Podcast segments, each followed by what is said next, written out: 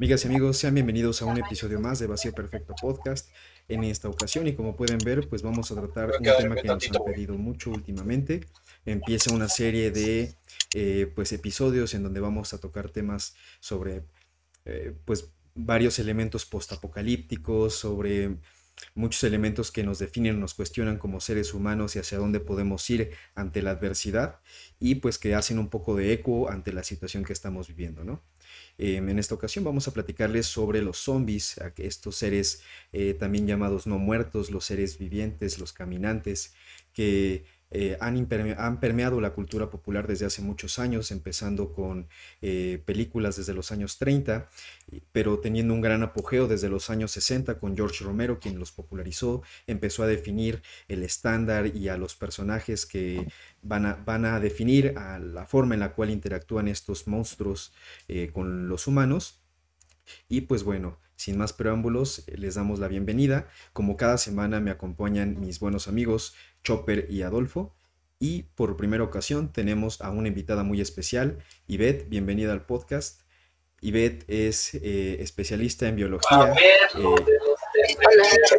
evidentemente, pues nos va a apoyar con el, con el dato duro y con muchos elementos que... Porque estamos de la verga y no sabemos biología. Básicamente somos, somos unos neófitos en esa parte y, y, pues decidimos traer a una experta en muchos elementos eh, sobre las ciencias naturales y que evidentemente nos podrá dar una perspectiva sobre eh, pues muchas cuestiones que suceden tanto en la vida real como en la parte científica de todas estas películas, series y videojuegos de los que platicaremos. ¿Qué tan factible es que nos pasen estas Exactamente, qué tan factible es. Creo que vamos a necesitar un poquito de psicólogo después de este, este programa, amigos. Ajá, vamos a empezar a tener miedo de de veras.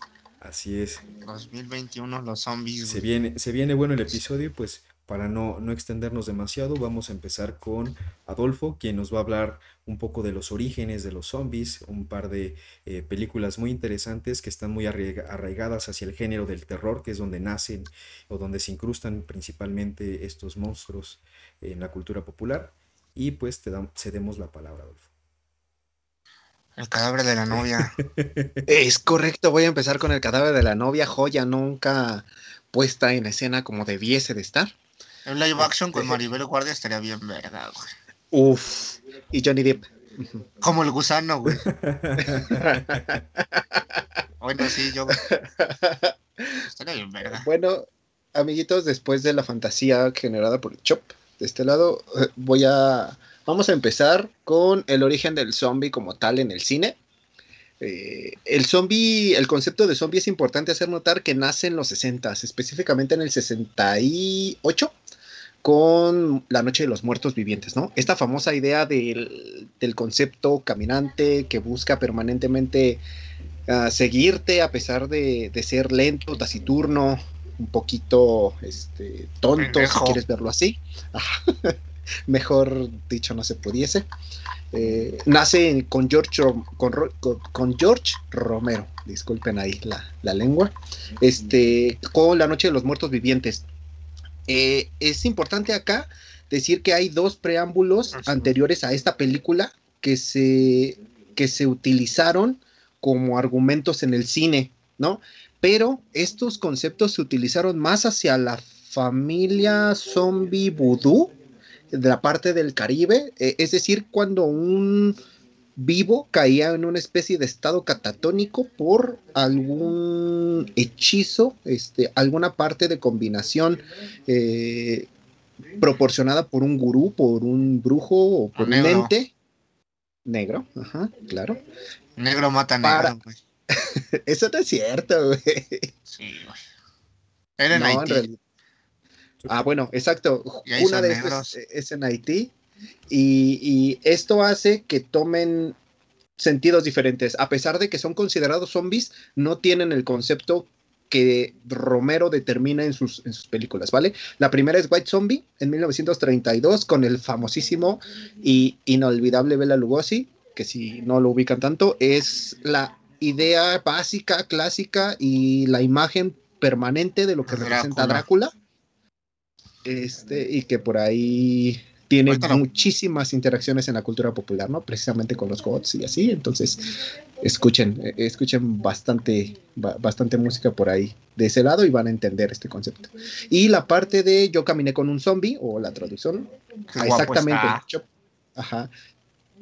Y cómo, cómo te permeaba miedo, ¿no? O sea, la neta es que la caracterización que hicieron en todas sus películas y la forma de actuar de este güey eh, fue, clave para que se instalaran como pues monstruos de la cultura pop, ¿no? Que te chupe todo, güey. es que precisamente él sienta, Bela Lugosi sienta la base de lo que representa el vampiro elegante, atractivo y que tiene un concepto como jerárquico a través de Spoiler de próximos capítulos. Ay, se me salió, perdónenme. Eh, que tiene que ver como con esta parte de clase, ¿no? O sea, que tiene que ver con esta parte como de alcurnia, de sentido más hacia, no sé, hacia la parte alta de la sociedad, ¿vale? Y la otra es Yo caminé con un zombie de 1942. Estas dos películas más que nada tienen ese concepto de zombie voodoo, como les comentaba, ¿vale? Es importante notar que acá en lo que se le conoce como la trilogía de Romero, su segunda parte se llama Zombie, ¿vale? Exactamente, Chopper, es Yo caminé con un zombie. Y sale un negrote, güey. te, apuesto que se llama Zamorita. Te apuesto que no. Pero, justo uno de los elementos que toma es porque, como bien mencionan, nace desde la cultura del Caribe toda esta idea, ¿no? Exacto. Sí, que aquí en Latinoamérica se ve muy permeada precisamente por la mimetización que hay entre las culturas, ¿no? O sea, lo que nosotros conocemos de este lado de las costas entre Veracruz y, los amarres. las ajá, todo lo que nosotros después se mitificó hacia la brujería y hacia la santería tiene una influencia muy marcada hacia, hacia esta parte de, del vudú y, y de la, podríamos denominar la religión que está o que proviene de, de Haití precisamente, pero de de todo el Caribe, ¿no? Que permeó aquí en Latinoamérica de manera muy cabrona. ¿Vale? Eh, llegamos a 1978 con Down of the Dead, que aquí, bueno, de este lado se conoció como Down of the Dead. En Europa se conoció como Zombie, obviamente también este, generada por Romero. Y acá es importante hacer como notar esto porque en realidad se llamó Zombie en Europa. Entonces, años después, Lucio Fulcie hace Zombie 2 utilizando este, la misma fama que hizo Romero a través de esta película para generar el concepto del zombie y a partir de esto se genera algo muy, muy especial, principalmente en Italia, que se, que se conoce como el género giallo. E, esto lo vamos a mencionar si les interesa también, ahí lo vamos a, estar. No, blanco, se, se, le traduce como amarillo, güey. Ah. Eh, pero, ¿sabes? Es como esas películas de suspenso o terror que tienen que ver más como con un tráiler, como detectivesco, como con el sentido del suspenso, el tráiler psicológico clásico, y hay, hay muchísimos exponentes que, nosotros tal vez no conocemos bajo este concepto, pero Mario Baba, este, Dario Argento, Humberto Lenzi o Lucio Fulce, que son exponentes de cine en específico del terror y que explotan muchos componentes, ¿vale? Mm. De, de esto. De ahí brincamos hasta Evil Dead en 1981 de Sam Raimi y ahí nos estacionamos un poquito. ¿Por qué? Porque este, este concepto, a pesar de que no es un zombie como tal, tiene estos sentidos demoníacos, ¿no? Porque en realidad es una película que podríamos denominarlo hasta horror comedy en bastantes de, los, de las facciones que tiene. Spoilers pero... si quieren que hablemos de, de Lovecraft, porque ahí viene el Necronomicon, güey. Bueno, que también es considerado como el libro de los muertos en la película. O sea, el sentido del Necronomicon se le dio como en la, parte latinoamericana, pero. Ay, vale, spoiler. si quieren un, especial sobre Necronomicon y H.P. Lovecraft en su cosmología, dejen su like, amiguitos, por favor. Sí, queremos. Necronomicon, güey. Yo también. Estacionándonos ahí, porque vamos a platicar un poquito de, de Rec, ¿vale? Llegando al, sentido principal de REC. ¿Por qué? Porque vamos a cuestionar y vamos a revisar un poquito sobre los zombies cuando se tratan como infección, cuando no son... Mm, pues son, zombies por magia, zombies infección, zombies parásitos. Es como lo que me, lo que vimos, que los zombies son ser irracional que ataca e infecta. Exacto. Ahí hay como bastantes cosas, ¿no? Que ver, por ejemplo. Pues como en el, capítulo pasado que hablé de los necromorfos, se podrían ver como zombies. Exactamente.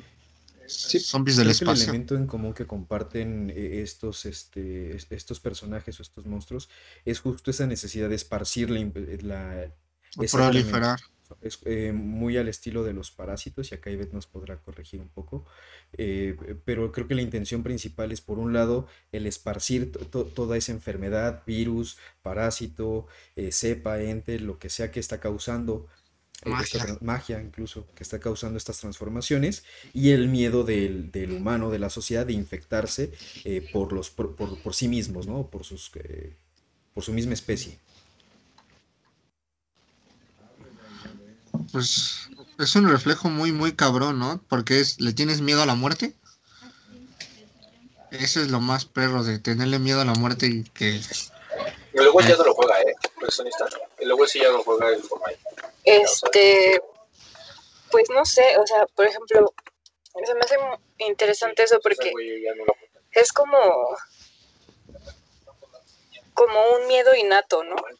O sea, por ejemplo, a veces, en, bueno, esta pandemia dejó mucho que ver en muchas cosas. En principio, por ejemplo, eso que menciona sobre ese, esa reacción, sobre cómo alguien puede tener miedo a que se pueda transmitir de humano a humano, ¿no? Sin, sin que hayamos vivido algo anteriormente en la actualidad, es un miedo innato, o sea, Pero, o sea, como exactamente miedo a qué, ¿no? Si ni siquiera hemos vivido nada parecido. Y yo creo que tiene mucho que ver eso que mencionan sobre lo que muchas veces en la ciencia ficción o en los, perdón por eso, en la ciencia ficción o en los... O, o, en, o en las películas o en los libros o cosas así, tendemos siempre a estar imaginando, ¿no? Pero ya creo que es algo que está como muy en el inconsciente colectivo, no sé cómo decirlo. Y respecto a que, o sea, ¿qué tan factible puede ser eso? Igual después, en un ratito, podemos como profundizar más en eso, pero muchas veces, o sea, mm, hablando como en porcentajes, ah, cuando, cuando tenemos ya una infección en un humano, o sea, que está, que causa un, o sea, todo el ciclo de enfermedad se divide como en diferentes etapas, ¿no? Pero cuando un humano ya está infectado y presenta síntomas de enfermedad, o sea, ya no hay vuelta atrás, ¿no? O sea, es 100% probable que pueda transmitirse a otro, a otro humano.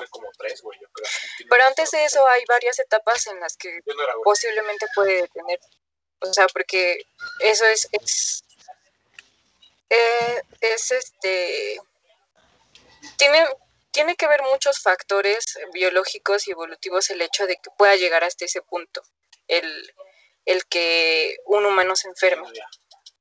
Pero justo yo... Como cuando te muerde el zombie y te cortas la mano para que no avance. Sí, podría ser. Podría ah, ser. incluso, por ejemplo, cuando cuando alguien es, es, mordido por un perro, te dicen luego, luego, ay, lávate, ¿no? Ponte un montón de jabón puede funcionar, o, sea, es, es una moneda al aire, pero puede funcionar porque el mecanismo por el cual el, virus eh, actúa o los virus actúan en el organismo es muy diferente y depende de cada virus. Por ejemplo, en el virus de la rabia lo que sucede es que si, si por ejemplo el perro te muerde en la mano, el virus puede entrar este puede puede puede haber sido que una, una partícula de saliva haya quedado en, en tu piel, pero no necesariamente haya entrado a, tu tejido muscular o a tus vasos sanguíneos en ese momento. Entonces, si te lavas rápido, puede, puede morir, porque su, su, su estructura se, se deshace con el jabón, o puede irse con el agua, ¿no? Pero una vez entrando a tu torrente sanguíneo o a, un, o a, los tejidos, ya no hay vuelta atrás. no, ya, me estaba esperando este cabrón. Y eso está muy interesante porque... Ya, sé dónde está, pero... Es, o sea, biológicamente, eso estaría chido también, o sea, está chido que lo hablemos ahorita, porque biológicamente los... Lávense las manos. Biológicamente, los virus eh, son como una incógnita y siempre lo han sido para, para, para la biología y en general para la ciencia, porque no están vivos. O sea, no es algo que se considere vivo. Pero, sin embargo... Ah, o sea, son zombies chiquitos, güey. Exacto, sí, o sea, son súper son súper extrañas. Porque normalmente a los virus se les, se, se les se les cataloga como partículas ah, o como patógenos, pero son, son partículas infectivas, por así decirlo. O sea, no, no, no tienen metabolismo, no, se reproducen de una manera normal como lo haría un ser vivo. Pero pues está muy raro porque, la, o sea, como, como funcionan, son, o sea, hagan de cuenta que son como partículas de ADN o de ARN, que es lo básico con lo que está formado la vida, pero de ahí en fuera no tienen absolutamente nada que pueda clasificarse como, como si fueran un ser vivo. Entonces, o sea, es así como que te vuela la cabeza porque pues en realidad para qué sirven, ¿no? O sea, biológicamente no están cumpliendo ninguna función normal. Pero, este, sí está interesante como el hecho es de que ya cuando se ve como desde el punto de vista macroecológico sí tienen funciones ecológicas. Pero bueno, no me voy a meter en eso. Entonces, por ejemplo... Eh, está muy puto raro. Ya está deseando mucho, ¿no? sí, está muy raro.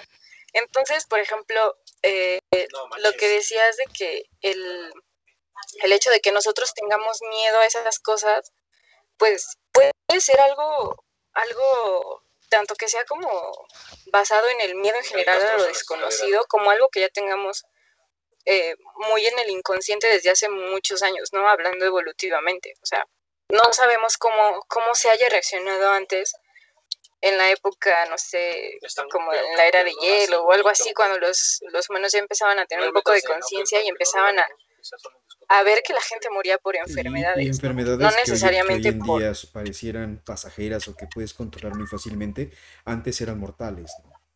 Ajá. Sí. La puta gripa, güey. Sí, exacto. la, ¿Qué fue? ¿Sarampión o viruela? Ah.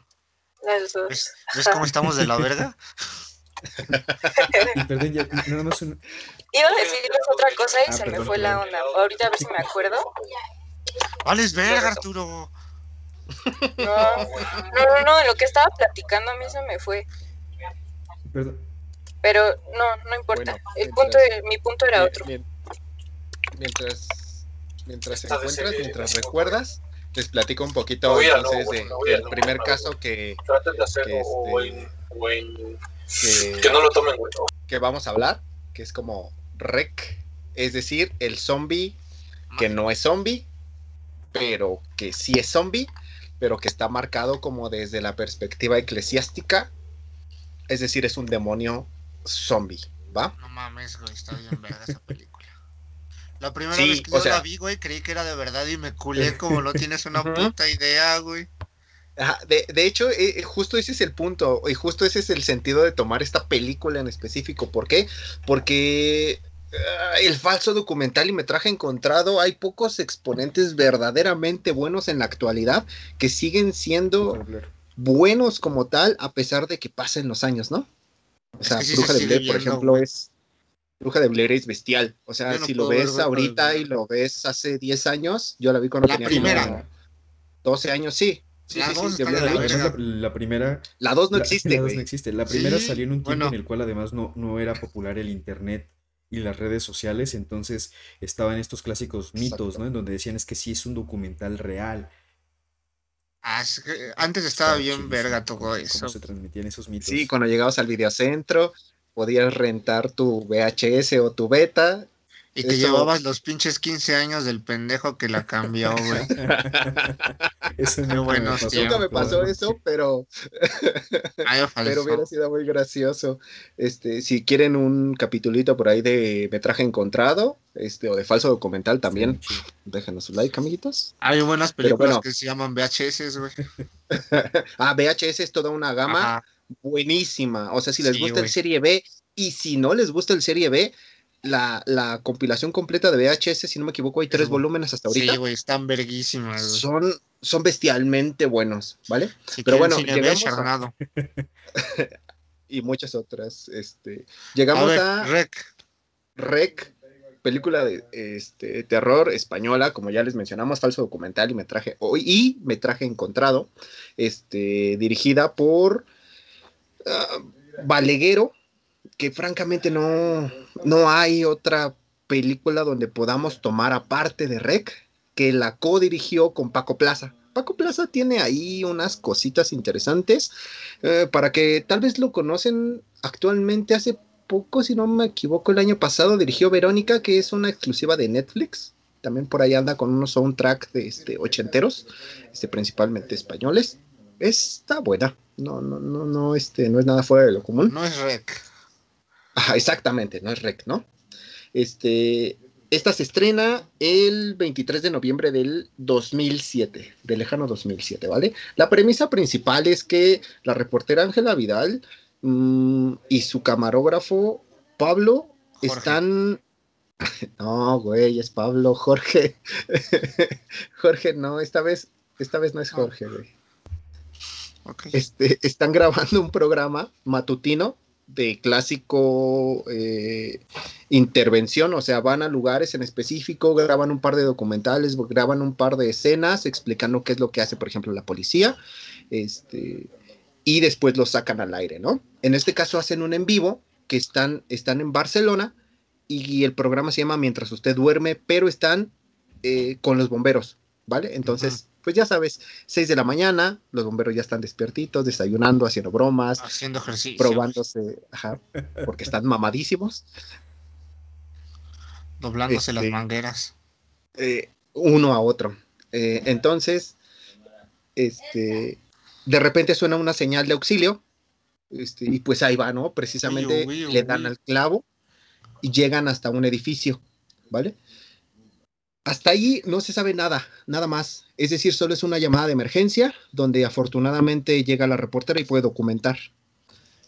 Este origen del virus que se puede, que, más tarde se muestra a través de, de, un, de un lomito de un perro llamado Max. Ah, eso da mucha eh, tristeza el perrito. Sí, ¿qué, tiene, ¿qué culpa tiene el perrito? Qué coraje hacen eso con los animalitos. Que se mueran todos a la verga, menos el perrito, güey. Sí, güey. Eh, deberían de haber encontrado una cura nada más para el perrito, güey. Los demás que chingan se Bueno, este, el, el sentido es que el perro lo lleva hacia un veterinario y cuando se dan cuenta que el veterinario, este, e, en el veterinario el perro fue extremadamente violento, el gobierno manda una intervención a saber de dónde viene ese perro. Entonces, ese perro eh, lo rastrean hasta la casa de, Ángela, bueno, hasta de donde, perdón, de donde está Ángela, el edificio, y ahí es cuando interviene y cercan todo el edificio, es decir, los bomberos, algunos policías y Ángela se quedan dentro del edificio, ¿vale? Es decir, que esto, a pesar de que el perro se contagió, se da a entender que el gobierno como tal o alguna autoridad ya tenían este ya tenían el, el, panorama del virus. ¿Vale? Hay intervenciones satánicas. Tú sigue con tu cosa. Va. Entonces, después de esto, empieza, empieza a propagarse el virus. después, después de esto, empezamos a poder entender cómo funciona el virus. El virus en realidad solo transforma entes vivos a personas violentas y sin raciocinio, o entes violentos y sin raciocinios, pero lo importante acá es que no buscan comer carne o comer cerebros. Lo único que buscan es su proliferación. Es decir, lo único que buscan es infectar. Como Eso que es lo que mencionamos por ahí en el, en el, La pre- gente- en el inicio del capítulo, ¿no? Hasta donde yo sé, para mí zombies son güeyes muertos que se transforman en vivos, muerden, te infectan y quieren comer tu cerebro o tu carne.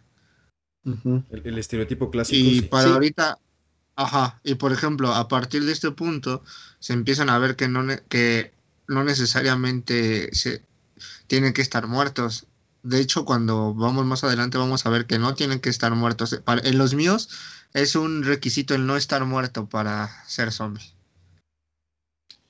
Eso está, está cabrón, ¿no? Porque entonces, como les, como les comentábamos al inicio, nosotros tenemos el concepto de zombie, pero Entonces no la precisamente. no, ¿por qué la cagaste? Porque los míos no son zombies. No, precisamente por eso, porque en realidad se vuelve un, el zombie se vuelve un concepto. Dejemos un poco de lado el- el- la- las partes que lo, que lo generan. Eh, El zombie en realidad es un ente que, aunque clínicamente no está vivo, tiene reacciones hacia los estímulos y tiene un, un comportamiento específico. ¿Va? Entonces sí estoy bien. Sigue con Muy tu bien. película, compita. Ok. Eh, esto que les voy a platicar ya no se encuentra dentro de la película de Rec, ni Rec 2, ni Rec 3, ni Rec 4. Hubo y por cuatro. favor, no vean Rec 4. Es la del barco, la ¿no? Es correcto. No Está vean Rec buena. 4. y no vean Rec. Bueno, Rec 3 es Rec interesante. 3 está chida, la de la novia está chida. Tiene, con- tiene continuación exacto hacia el sentido de el veterinario que atendió al perrito. Y ese veterinario va a una boda y en esa boda, este, se 3 se debería todos. llamar La venganza del perrito, güey. Exactamente, la venganza. O sea, el perrito estaba contagiado, pero el veterinario no sabía. No se lavó las Exactamente. manos, No se hijo puso de perra. cubrebocas. Exactamente, Lávense las manos, puercos. por favor. Eso está interesante. No sé ustedes, pero por ejemplo, ahora pienso, digo, es que hay muchas cosas que, que, siempre hacíamos no- normal antes de, que llegara la pandemia, ¿no? Porque estábamos tan alejados de que eso podría pasar. Chupar Que ahora- cosas. ¿Cómo? Chupar cosas y así. No lavarse las Sí. manos. No, y aparte, por ejemplo, más en Latinoamérica, el hecho de que haya un montón de puestos de comida en la calle o de que alguien que está vendiendo comida no use cubrebocas o de que los médicos así, o sea, a mí se me hace raro porque sí es cierto, ¿no? En las películas vemos cómo bueno, se ponen guantes por cualquier cosa los médicos, normalmente, Aquí ¿no? no. Y aquí en México así como que todos lo hacemos así como que... Y, y eso está por una parte chida porque pues el cuerpo sí, sí es cierto, ¿no? Hace defensas, pero es una moneda al aire, no sabemos exactamente con qué, con qué patógenos estemos interactuando.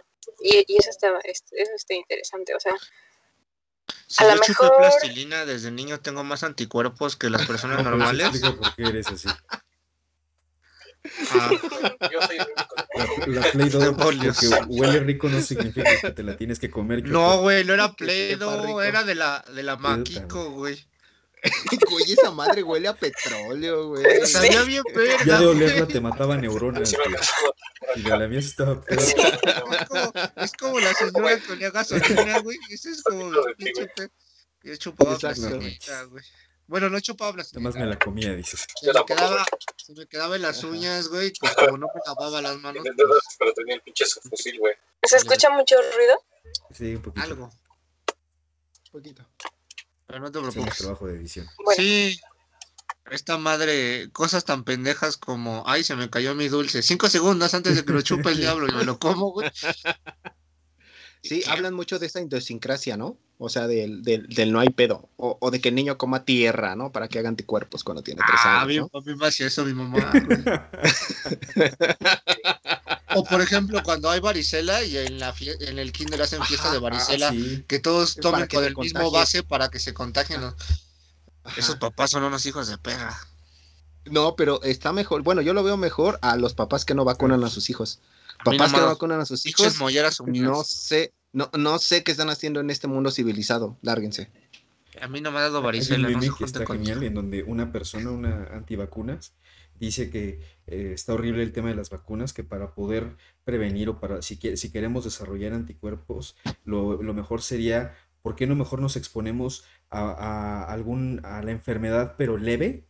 Para que nuestros anticuerpos empiecen a entender cómo funciona y nos defendamos O sea, donde- sin tener que vacunarnos, ¿no? O sea, básicamente los antivacunas están tan avanzados que ya descubrieron la el proceso de la vacunación, ¿no? ¿La vacuna no es sangre de caballo? ¿Con, con veneno? No. Con grasita. Con veneno de alacrán. ¿Verdad, verdad que sí? Lo supe. Bueno, Una bióloga dijo que tengo razón, váyanse a la verga todos. Bueno, ¿y qué pasa Bueno. en tu, película rara? Ah, bueno, perdón, regresando a Rec. Este, el origen de esta infección eh, podríamos determinarlo eh, sobre un factor eclesiástico que se, que se transmite como infección. He, he ahí como el meollo importante o por qué Rec tiene, a pesar de que es un giro de tuerca este, bastante importante, porque en realidad el origen está en Tristana Medeiros. Fue una adolescente en Portugal eh, huérfana, obviamente, que vivía en realidad en un convento donde había mm, mucha cercanía con una orden, no sé si llamarlo así, tal vez las personas que nos escuchan van a corregir, este, donde, donde, donde estaban los padres, güey, antes de ser padres, Violadores. ¿Vale? E- Y justamente eso es lo que pasa, güey. Sí. Este, una, una madrugada que está Medeiro rezando en su cuarto, este, entra un grupo de, de podólogos, como dices le dan tú. tras, tras por detrás, güey. Pues es van a una bajar foto. el- Bueno, pues. Le dan eso que dice el Chop Así entre un grupo y hasta ahí es lo que sabemos, ¿no? Eh, amanece y la puerta de su cuarto está abierta. Eh, pasa una monja y cuando la ve encuentra a todos los padres muertos y a ella. ¿Muerta? No se sabe por qué. Sí, muerta. Ah. Entonces, pues todos se quedan de qué pedo, ¿no? Nadie sabe qué pasó, en realidad, porque no se oyó nada en la madrugada. Eso es como lo bastante extraño que se menciona por ahí en la novela gráfica. Y cuando la están dando, podríamos denominarla lo que aquí en Latinoamérica o en México específicamente se conoce como el rosario, cuando están rezando hacia su cuerpo, este, que la están ¿Velando? la están, la están velando, ajá, exactamente. Cuando la están velando, de repente, este, Medeiros se levanta. A la ¿No? verga. Habrá se quedan así. Ajá, todo, todos se quedan con la misma expresión que acaba de decir el Chop, ¿no? Todos se quedan de, ¿qué pedo? ¿No? Bueno, Se si yo levanta. fuera Si yo fuera religioso diría milagro, güey. Eh, Es exactamente, justamente por ahí va. No lo atañen hacia un sentido demoníaco hasta que siguen rezando Se y ella empieza a reaccionar como si estuviera como si estuviera poseída vale Eh, este es el primer síntoma de posesión como tal que existe dentro de la cronología de Rec ok para esto la única forma de controlarla es sedándola es decir que aíslan la parte podríamos denominarla como de su cuerpo a de su alma lo que hay en medio eh, lo que hay en conjunción como tal lo pueden controlar solo a través de su cuerpo porque es el medio donde se ubica. ¿Va? La sedan y la amarran a un crucifijo gigante, güey. Hasta que llegan las personas del Vaticano. Cuando llegan las personas del Vaticano, pues dicen, pues güey, no sabemos qué hacer. Nunca nos hemos enfrentado ante esto, ¿no? ¿Y, y por qué, ¿Qué no es lo que hacemos? matan? Ese es el punto, güey. Hasta aquí esta historia, la forma lógica y lo que hemos tratado de ver durante los seis episodios que llevamos, y este es, el humano no actúa verga, de forma lógica hasta que su integridad esté en riesgo, güey. Hasta que la tienen adentro, güey. Exactamente, güey. ¿Va? Si, si yo, si yo veo una pinche morra, quémala la verga, güey. Pero tú no eres científico, Chop. ¿O sí? ¿Cómo, cómo vergas, no? Soy Tal vez. Ivette no la quemaría. Es como si de repente a Ivette le Bueno, es que surgiera sí. un, un- murciélago que tiene un comportamiento diferente bajo un patógeno. ¿Lo matarías? Quémalo, quémalo a la verga. ¿Lo quemas? Por personas como tú nos morimos de todas sus Mátenlo. Perdón, no escuché, ¿verdad? No, no sé. No, es que, no, o sea, normalmente no se haría eso, porque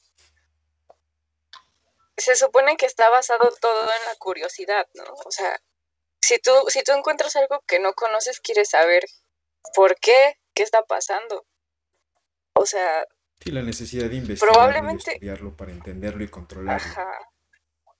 Y, y por eso no se, por eso no se me hace tan, tan raro que justo en las películas haya alguien a quien se le ocurrió la brillante idea de llevarlo a algún laboratorio para explorarlo, ¿no? Y todo se salga de control.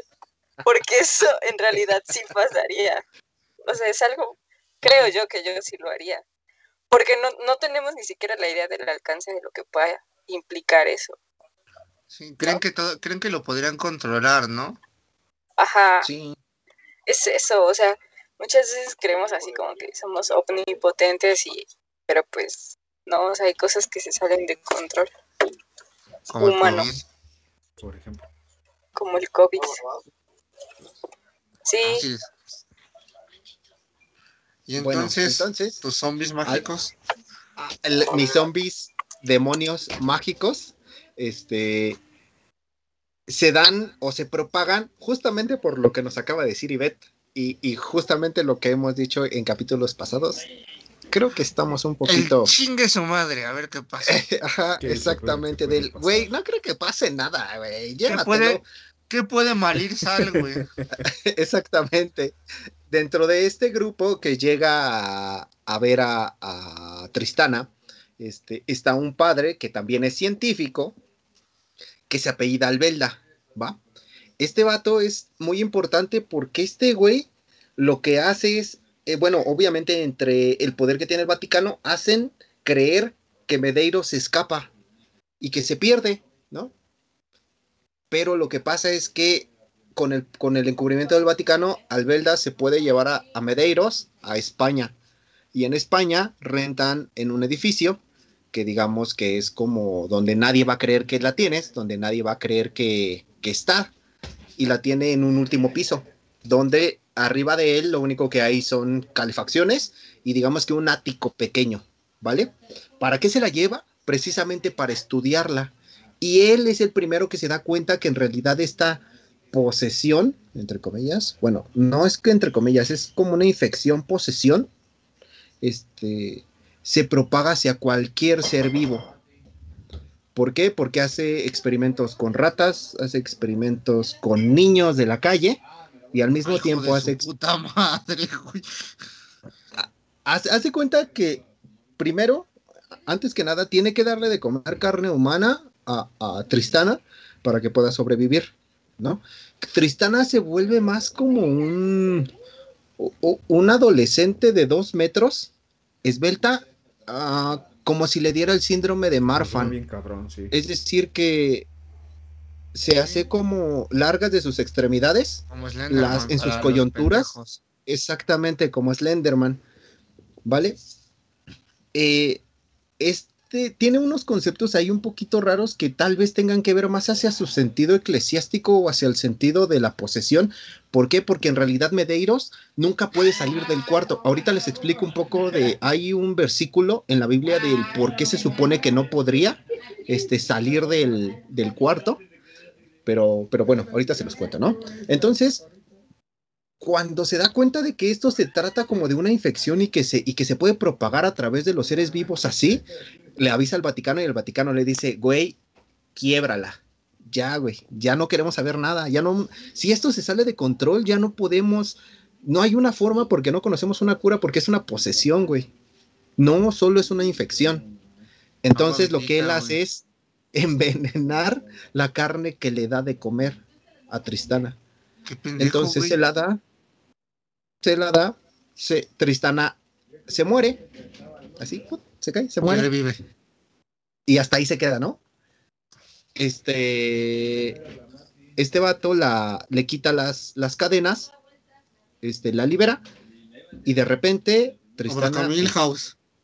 ajá, Abraham Milhouse Si no ya lo se hizo murió. una vez, güey. ¿vale? ¿Cómo no lo, lo ataca, lo persigue, no lo alcanza, pero este güey se logra meter en los conductos de aire.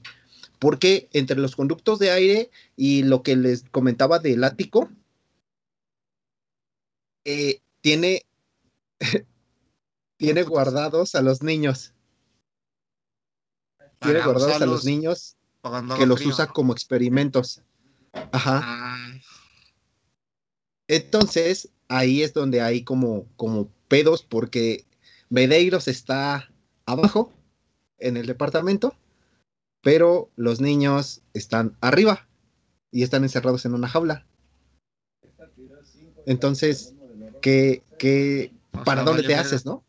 Pues sí. O sea, no- y, el, y pues obviamente este, muere de inanición, ¿Y por qué no se comen los niños? porque están infectados, güey, porque son una, una Tristana Medeiros pequeñitos, chiquitos, Ah, De hecho, por ahí en la novela, en la novela gráfica hay unas imágenes donde este algunos de- niños no tienen brazos, güey. Que se presume en realidad que tiene más que ver con este pedo de, de que les daba de comer de esos mismos niños a Tristana, güey. Está de la verga tu historia, güey. Eh, yo lo sé, güey. Y cuando la leí dije, ay, no mames, que. Sí, sí es algo que haría el Vaticano, güey. Es algo que haría. Niños, Ivette, mutilaciones nos y jaulas, güey. Sí, lo haría el Vaticano. E investigaciones científicas. Científicas. ¿va? Entonces, como les comentaba, la niña Medeiros o Tristana no puede salir en realidad del departamento porque tiene una especie de sello. Esto no se especifica en la novela gráfica ni tampoco en la película de quién lo aplica ni por qué lo... Bueno, el por qué sí, obviamente porque no puede salir, pero quién lo aplica y citando textualmente el pasaje bíblico es Judas capítulo 1 versículo 6. Dice, y los ángeles que no conservaron su señorío original, sino que abandonaron su morada legítima, los ha guardado en prisiones eternas, bajo las tinieblas, en el juicio final del gran día. Amén. Esto haciendo alusión a que cuando la estaban violando, Tristana pidió por un demonio para que pudiera quitarle el dolor. Y por eso se, se entiende que renuncia a su fe, A la que se posesiona para que mate a todos o para que, se, para que le quite el dolor. ¿Va? Está cabrón. Entonces, entonces, Sí, no mames. hasta ahí está como el origen de, de cómo se propaga, porque obviamente ya sabemos que este científico Calvelda este, hace, hace este, podríamos decirlo, co- experimentos con ratas y estas ratas salen del edificio, son quienes infectan a, a, a nuestro Al perrito, güey. ajá, y es lo que conocemos como el origen de la película, ¿no? Entonces, algunas sentidos i- identificados que se tienen a través del cómo se comporta la infección o cómo se comporta el ente que, que- que infecciona es este es que se comparte el gusano o se comparte perdón la infección a través de un gusano. Ustedes lo ven en la película Como los de Maguey. son un gusano como de maguey gigante como de unos 30 centímetros. más o menos que se lo pasa Se le con, sale- un, con un francés los que no saben que es un francés Un besito. un besito chiquito Es como las pinches bocas de los, de los aliens, como el capítulo pasado. Así le Ujú. sale, se, se los vomita en la boca, güey. Más o menos algo No por el estilo. invasivo, Pero por ahí va más o menos la idea, ¿no? Sí, hay muchas teorías de que dicen que esta es en realidad la forma física de un demonio en la Tierra. Y por eso es que se, se proyecta de esa forma, ¿no? Pero digo, esas son teorías que no se han confirma- confirmado perdón, a partir del director. Pero bueno, una de las, de las cosas importantes que también tiene esto es que todos se comportan como un ente. ¿Por qué? Porque el demonio puede hablar a través de cualquiera de sus infectados. Esto se, se ve en Rec 2, pero, pero no vamos a hacer tanto énfasis ahí porque hasta aquí es donde se, se delimita como el concepto de, del infectado como tal, de, de Rec, ¿no? Que no es un sentido epidemiológico, que es más un sentido eclesiástico, pero que tiene todas las formas y las estructuras de lo que en realidad pasa, mm, que más bien que lo que pasa cuando se comporta como una infección, ¿vale? Eso es lo, lo padre, ¿no? Cómo ha ido cambiando el sentido del zombie. Y es como, ¿cómo podemos hacer algo que de por sí es culero? ¿Cómo lo podemos hacer más culero, güey? Pues le echamos religión, güey. o lo volvemos por Sí, una hecho. planta. O por un pinche teléfono celular. Y- Así es. o por el aire, ¿no? Como en lo que va a hablar Arturo. Que, que bueno, no se sabe exactamente si es así. No está confirmado. O sea, me mentiste, No, no, hijo de no, o sea, perra. hay muchas teorías, pero bueno, ya llegaremos a eso. Entonces, ¿qué más, Trujo? Bueno, hasta ahí terminamos Rec. Por ahí este, hay algunas otras ideas que se tienen sobre el comportamiento del virus y de la propagación, pero en realidad el sentido y el concepto del zombie de Rec fue revolucionario para la forma de presentación. Hay muchos que no les gustó, francamente, en, en mi punto de vista a mí me encantó porque no se da una explicación tajante y científica, ¿no? De decir, este, este pedo nació de un mono, nació de la mutación de un cáncer, nació de la mutación de un virus, porque en ese sentido te da a entender que hay muchas vertientes que se pueden aprovechar y que puedes entender, ¿no? Así es. De ahí brincamos a una, en particular punto de vista, grandiosa película del 2016 que se llama El tren a Busan, que también se llama Estación, Estación Zombie, Zombie. en Hispanoamérica, exactamente. Es una película coreana que tiene un- bastantes aristas sociales, pero que también tiene ah, una perspectiva Ay, que por ahí en, en- en un ratito nos, Ivette nos puede ayudar, que francamente puede ser más real de lo que nosotros pensamos y que puede ser que ya esté aquí, ¿no? No quiero hacer spoiler, no, No quiero mames, espantar a que ya hay zombies, güey. Chinga tu madre. Bueno, todo empieza eh, cronológicamente, obviamente, y hablando desde la infección, eh, con una filtración este, en el lago Lingyang por desechos, ¿vale? No se sabe hasta ese punto porque los medios locales son los únicos que lo transmiten. Es decir, solo el Tláhuac denunciómetro lo pone ahí como una nota y lo va pasando como alrededor, pero los grandes medios de comunicaciones no hacen énfasis La sobre esto. ¿Por Wakanda, qué? por favor. Ah, perdóname. El, el Tlahuacanda, el denunciómetro de Tlahuacanda Forever, este, es quien lo hace, ¿vale? Entonces caemos en la primera escena de la película donde un granjero va a pasar un retén de sanitización, que es lo El que tenemos Jenkins. como muy... El viejo Jenkins pasa por un retén. Ah, no, pero ¿cómo dirías del viejo Jenkins en coreano? El viejo Junkins Ken. Esos, esos pendejos tienen tres nombres, güey. el viejo Jun King Ken, perfecto, este, atraviesa un control de sanitización, pero quien está en el control de sanitización le explica que en realidad este, ha habido un poquito de filtraciones y ha habido un poquito de problemas sobre el lago. Hay un poquito ¿Vale? de cáncer en tu agua, no mames.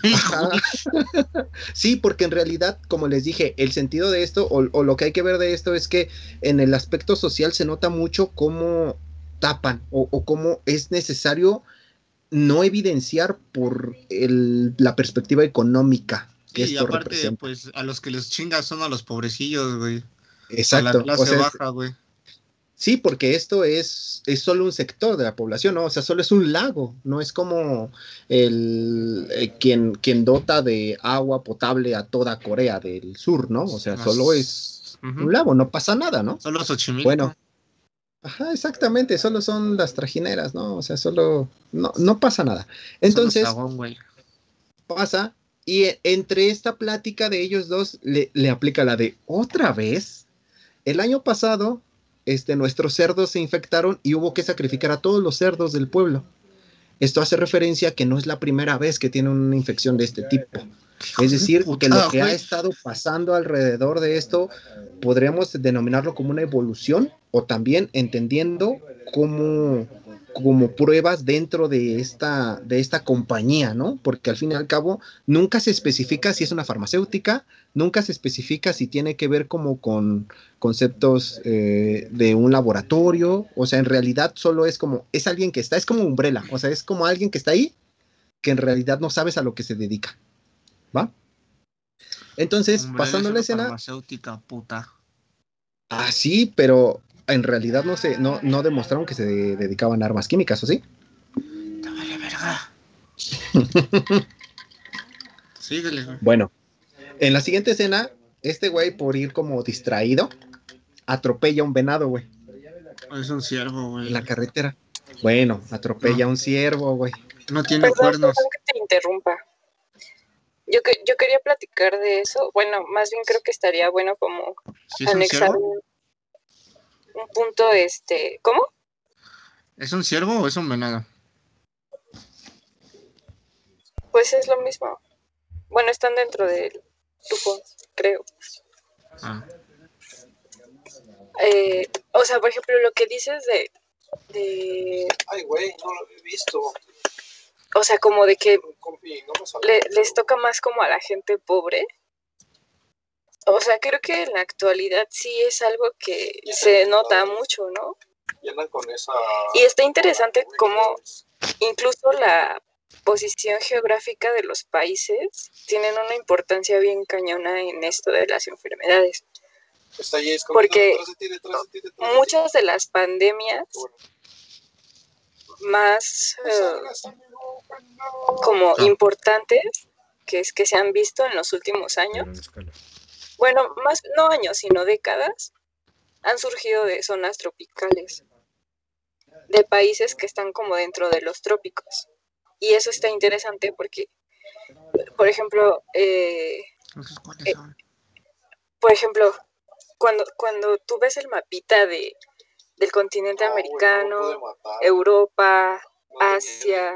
África y las islitas por acá del sur de Asia, Las culeras. el, norte de Australia también, por ejemplo. Haz de cuenta que los trópicos pues en como la mitad, ¿no? O sea, lo que divide a todo a todos los continentes, a todo el globo terráqueo por la parte ¿Lo que está en el de- Ecuador? Ah, ah, ándale, lo que está Ah, arriba, No soy tan pendejo, ahí está. lo que está arriba y abajo del Ecuador. Soy una verga, sí. Entonces, o sea, está, está interesante eso. Y, y sí se sabe por qué. O sea, ¿por qué hay más enfermedades? En, o sea, que, es- que se sabe que han salido de, de esos países.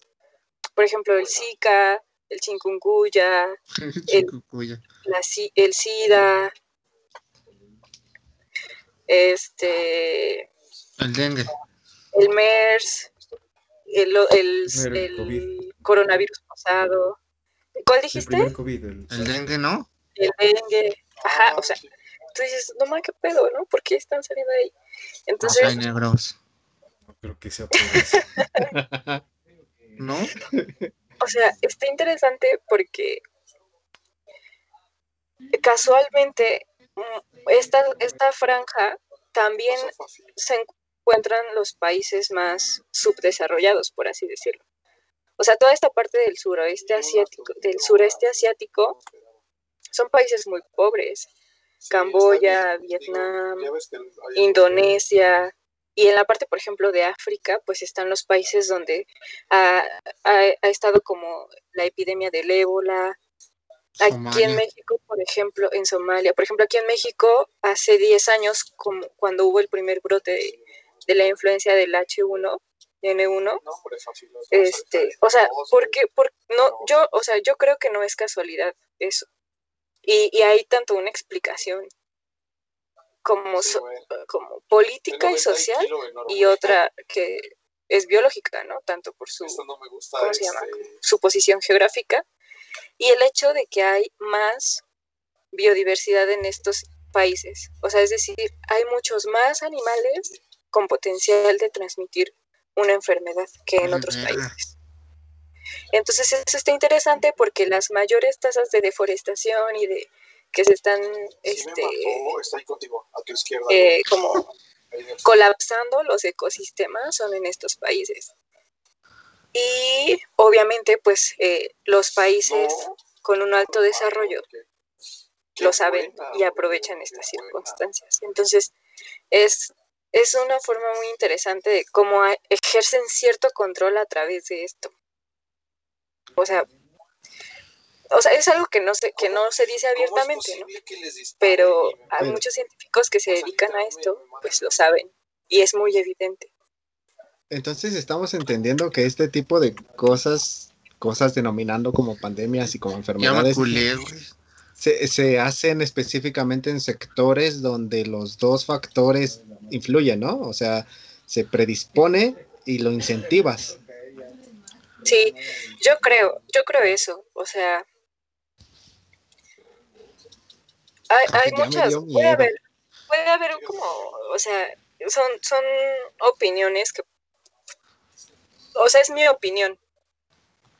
Pero pues, o sea, me baso en lo que, en lo que se sabe y, y, y que, o sea, ustedes pueden darse cuenta que con lo poco que les estoy contando no es tan, o sea, no es casual, pues, No, ya es me dio demasiado. miedo. Pero, Para un capítulo de conspiraciones estaría bien, güey. Pero justo es Exactamente. eso o sea, por ejemplo, en esto, en esto, en esto de lo del COVID se ha hablado mucho de las conspiraciones. Y, y más que eso, creo que es como una fusión de los dos. O sea, es como, como que se les puso en bandeja de oro a los que mueven el mundo Algo ayudar al COVID, esto. güey. Yo, no- yo no me atrevería a decir así 100% que no, no, o sea, que no, que no fue salido de un laboratorio. Porque no lo sé, o sea, existe un 1% de posibilidades en mis creencias. Pero Eh, bajo porque lo me que es tú más fácil pensar. Y, bajo lo que Bajo tú lo que yo entiendes y lo que has trabajado y lo que conoces, ¿realmente es ese 1%? Ay. No, Sí. yo creo que culé, son, otros, otros factores. 300 puntos, güey. Ok, mira, antes de seguir con el miedo colectivo que vamos a generar después. Si de mañana no amanecemos los cuatro, güey, nos güey. Y no traemos nuestros gorritos, güey. Te los dije. Nos Quítalo, están escuchando. El mío está ahí arriba, pero no lo... Está Bueno. bien chido. Está chido eso de, de hablar de las conspiraciones. En próximos capítulos esperemos conspiraciones. Pero si mis conspiraciones de son como que conspiraciones. los nazis están adentro de la Tierra, los tuyos son como de que nos va a chingar la, la- la- el COVID y eso está pasando de verdad. No, no, pues, bueno, o sea, para no desviarnos tanto, justo era eso, o sea, solo como que está interesante como algunas películas, este, o bueno, no sé, porque no he visto muchas películas, pero estaría interesante incluso, o sea, hacer como una revisión de, de, de dónde están tomando los directores. Estas ideas. esta, estas, eh, o sea, esta información que ya se sabe. O sea, para basar, ¿no? O sea, ¿qué tan realista puede ser una película? Sí, Ya, ya me, ya me sacó. Bueno, a- a- hablando un poquito de, de lo que teníamos alrededor de la pequeña filtración sobre, sobre. Tren a Busan. Este, la pequeña filtración Ah, son mil peces muertos, ¿no? Nada más. Nada más. Nada más mil peces muertos, ¿no? No mames. El, el problema de esto es que son mil peces muertos que alimentaban directamente a, a- a la población. Entonces no se sabe en realidad si la, pre- la, la propagación del, del virus fue a través de la ingesta de peces, a la ingesta de carne, o, o fue un tema más de, de, de propagación hacia una mordida, a fluidos o, o alguna otra forma, ¿no? En la película, este, el corredor de bolsa, que es uno de los protagonistas, que no les voy a spoilerear para que la vean, se siente culpable sobre esto. ¿Por qué? Porque en realidad este corredor de bolsa o este protagonista que vemos va en el tren que va dirigido a Busan, precisamente de ahí el nombre de la película, ¿no? Ah, no mames. Pero bueno, llegamos al punto focal, a, a la- al desarrollo del virus y a la forma del virus. Este virus eh, lo conocemos principalmente en, en su desarrollo por tres etapas. Ay, güey, En la primera etapa, exactamente, diles hola a todos, Mishi. Tienes miedo. Este-. Ya le dio miedo, igual que a mí. Te aplicó la. la Estas tres. Sí, es correcto, mira. estas tres etapas o estas tres fases del virus, la primera la podríamos determinar como escalofríos, pero al mismo tiempo fiebre. Esto Oye, causa es el COVID, chinga tu madre, güey. y luego pierden el sentido del gusto y del olfato. Ay, la madre. Este... no, después tienen contracciones musculares, güey. Esto, ah. esto hace que se muevan involuntariamente y que pierdan el equilibrio, ¿vale? La segunda fase es una pigmentación oscura en sus venas, güey. Eso hace que se empiecen a notar más este, su torrente sanguíneo a través de su piel y obviamente como son asiáticos, pues son más blancos que nosotros y se nota más, ¿no? Y la tercera fase es cuando ya se comportan de manera agresiva, ¿vale? Este sentido tiene un, un sentido muy importante. ¿Por qué? Porque aunado a esto, prácticamente pierden el sentido de la vista. Es decir, no responden a estímulos de luz, excepto que sean muy notorios sobre sus ojos. ¿vale? Por ejemplo, en la película hay varias escenas donde atraviesan túneles y cuando atraviesan los túneles, dichos, este, mm, podríamos decirlo, dichos entes zombies infectados, no ven. y se quedan quietos. Eso es lo importante porque su estímulo principal es la luz. ¿Vale? Lo, que está bueno de la película es donde transcurre la mayoría en un pinche tren. Como da pelos, güey. Porque se siente el sentido de claustrofobia. Ese es también muy importante. Lo hace notar mm, como un sentido de supervivencia más que al final, no sé si en algún momento cuando ustedes la vieron, se preguntaron si a dónde vas a llegar no hay. O sea, porque en realidad fue un tren que tú, que tú tomaste en un inicio, pero tú no sabes si a dónde vas a llegar está infestado o no, güey. En la línea 12, imagínate, hijo de su Imagínate, es como si te subes en Miscoac en la línea 12, te vas a bajar en Tezonco y no sabes si en Tezonco ya está hasta la madre de zombies. Seguro sí. ¿Vale? Entonces, sí, porque es Tlahuacanda. Bueno, es casi Tlahuacanda. Entonces, cuando, cuando, cuando transcurre esto, es la forma como de identificar a los zombies. Es decir, te vas dando cuenta cómo y por dónde lo puedes tratar, ¿vale? Hasta ahí vamos a dejar la infección de este, del tren a Busan. Spoilers, se mueren todos. Eh, casi todos, véanla, es una muy buena película, de verdad, es ampliamente recomendable. Mm, mi novia y yo llegamos a esa película de manera fortuita y es total y completamente recomendable. buenísima. qué buenas películas están sacando, güey. Sí, pues no es últimamente, bastante, bastante. Ya tiene mucho tiempo y por algo, ¿no? Tienen un estilo muy definido y, y se salen mucho de lo convencional. Hay muy buenas películas que se han hecho desde hace ya muchos años y que le dan un toque único y bastante, bastante interesante a, últimamente. películas. Pues desde hace ya muchos años, bueno, creo yo. Últimamente. últimamente. hace 20 años. Más o menos. Tal, tal vez un poco más, sí.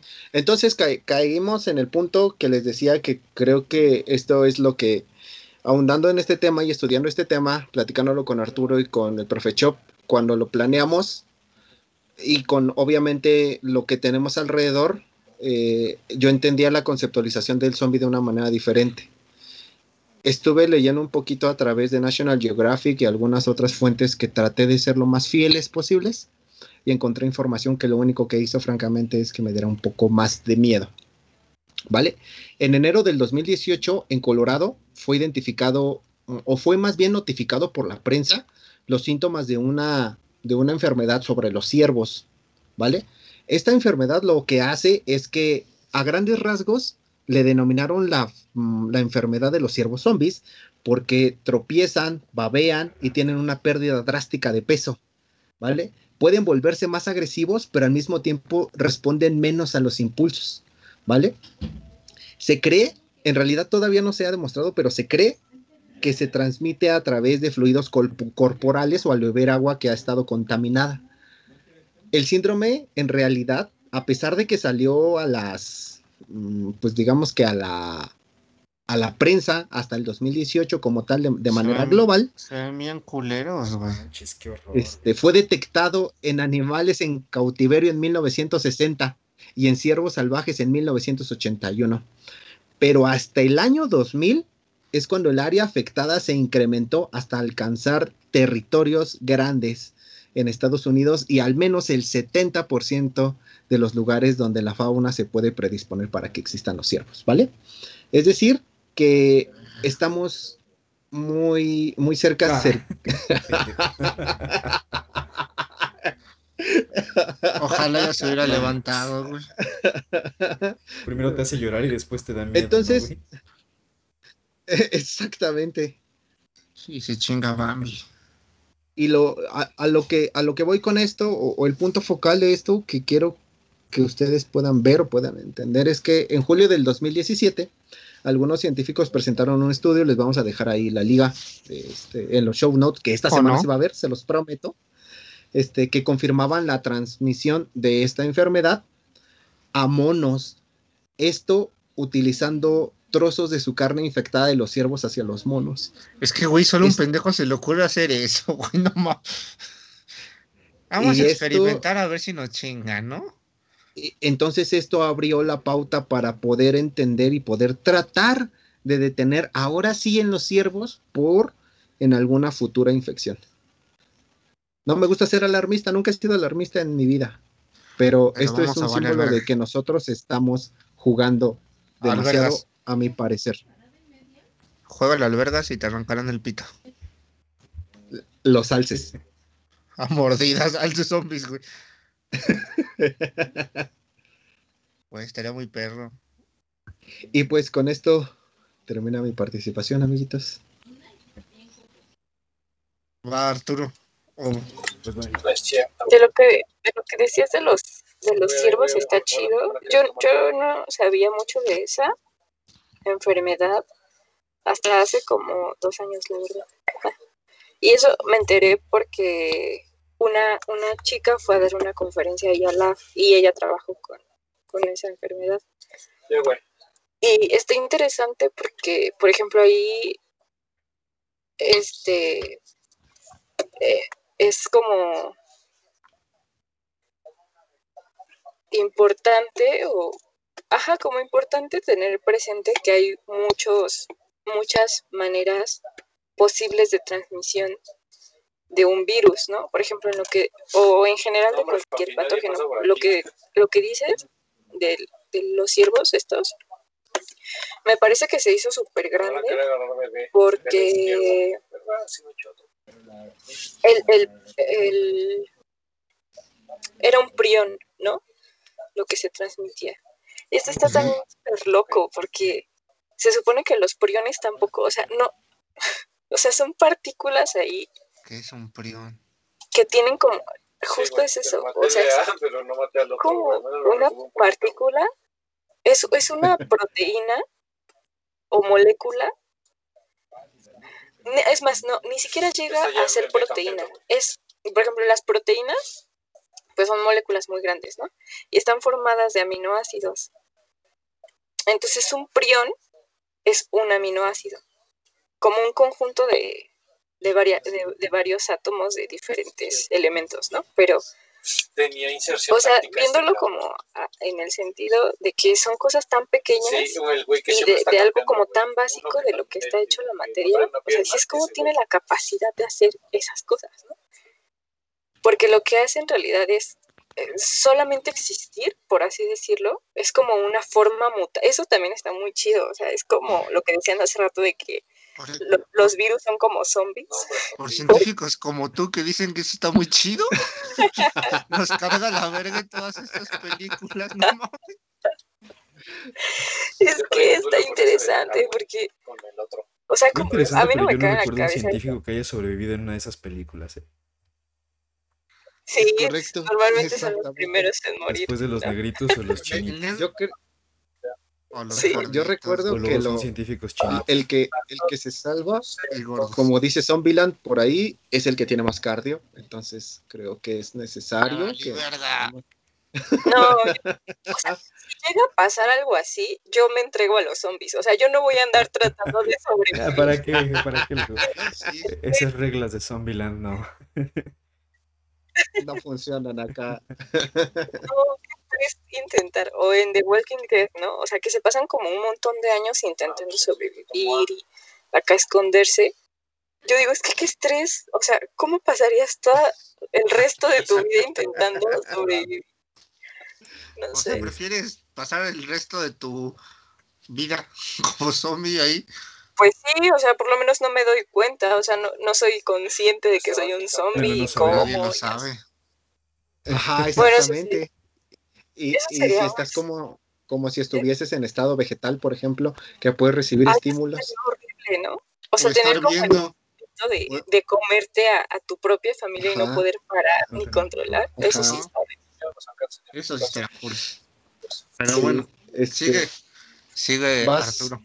Arturo. Pues bueno, e, es, difícil elegir entre tantas buenas películas, series y elementos eh, que hemos visto y consumido, eh, uno o dos eh, que hablen sobre los zombies, pero em, justo me quise detener y explorar un poco de Walking Dead.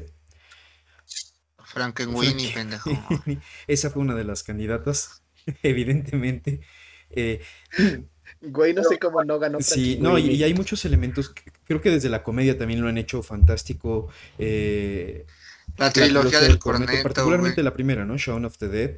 Em, es una fantástica película en donde habla de las reglas de los zombies. Retoma mucho el concepto de George Romero sobre cómo, cómo son estos seres. Zombies. Zombies pendejos. Exactamente.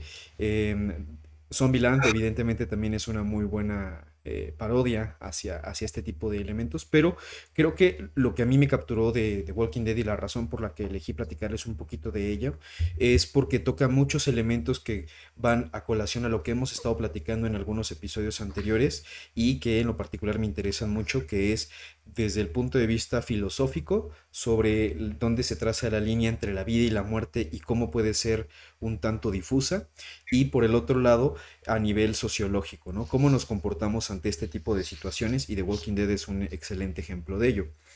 Eh, rápidamente les cuento que, eh, pues, para quienes no lo han visto, porque han estado en alguna piedra en los últimos años. Traigo Habla de mi cosplay. Eh, el profesor dice que, que, se parece a Daryl de The Walking Dead. Ustedes díganos, díganos, en los comentarios si sí o si no.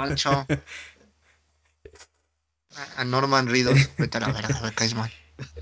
Walking Dead es una serie de televisión que se estrenó en 2010 y que está basada en una serie de cómics creados por Robert Kirkman, Tony Moore y Charlie Adlard. Eh, básicamente cuenta la historia de Rick Grimes, que es un policía, un sheriff de, un pequeño condado, que después de sufrir un accidente en acción, eh, queda, queda en coma y despierta pues básicamente en el apocalipsis zombie, ¿no? Eh, narra la historia de Rick Grimes y un grupo de sobrevivientes a este apocalipsis que pues se van transformando poco a poco y conforme va avanzando la serie de ciudadanos o de, una pequeña, bueno, eh, seres de una sociedad eh, civilizada, bastante tranquilos, a pues expertos cazadores y asesinos de zombies, ¿no?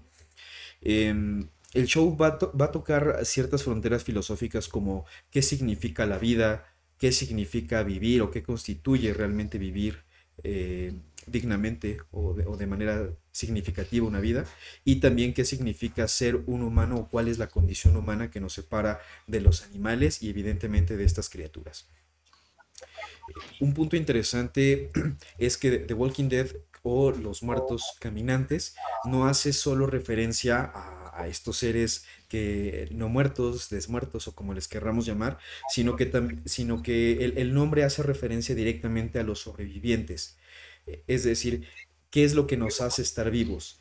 Hay un punto en la serie, eh, creo, que sería, nos extenderíamos otra hora si habláramos de, de todas las temporadas, básicamente uno de los puntos elementales y más interesantes que suceden en la serie es al final de la segunda temporada, cuando nos enteramos que eh, básicamente todos los seres humanos ya estamos infectados de este mm. virus. El virus Wildfire o Wildfire, que eh, no se sabe. Wilfire. Wilfrido. no se sabe exactamente. Si yo hiciera un virus, yo no le pondría Wilfrido, güey. Ya sí, güey. El virus Jorge. El virus Wildfire, que hace un poco alusión a la temperatura, ¿no? Que es uno de los síntomas que empiezan a presentar antes de transformarse. Vete a la verga con el COVID. Exactamente. Eh, a lo largo de la serie no explican eh, explícitamente qué es lo que lo causa. Se sabe que varios científicos han estado tratando de investigarlo, tratando de encontrar una cura, pero han pasado muchos años y eso pues prácticamente está descartado, ¿no? Entonces, como mencioné Ivette, eh, es una serie en donde básicamente vamos viendo un grupo de sobrevivientes que están tratando de abrirse paso en, una sociedad en donde ya no hay reglas, eh, ante otros grupos de sobrevivientes que se van a manejar bajo sus propios ideales, muchas veces de manera eh, coincidente con ellos, muchas veces de manera totalmente distinta y que tendrán conflictos entre ellos mismos, que es uno de los puntos más interesantes de la serie. Nunca te explican al menos donde yo recuerdo, si realmente los animales se pueden contagiar o son agentes contagiantes o no. Pero me parece que eso no es importante, porque aquí el punto elemental es sobre la especie humana contagiada. Antes de, que empezáramos a grabar, platicábamos un poco de esta teoría que dice que cuando nosotros, por ejemplo, cuando escuchamos un ruido en la noche, lo primero que pensamos no es ya se movió el gato, ya tiró esto, el aire, la ventana, pensamos ya se metió alguien. Maribel, ¿eres tú? o, como chocolate. es un puto Exactamente, ¿no? Es Maribel. Pensamos que ya se metió otra persona. Porque eh, nuestro instinto de supervivencia nos dice que, eh, pues básicamente, nuestro mayor depredador somos nosotros mismos. el mayor depredador de la especie humana es la misma especie humana.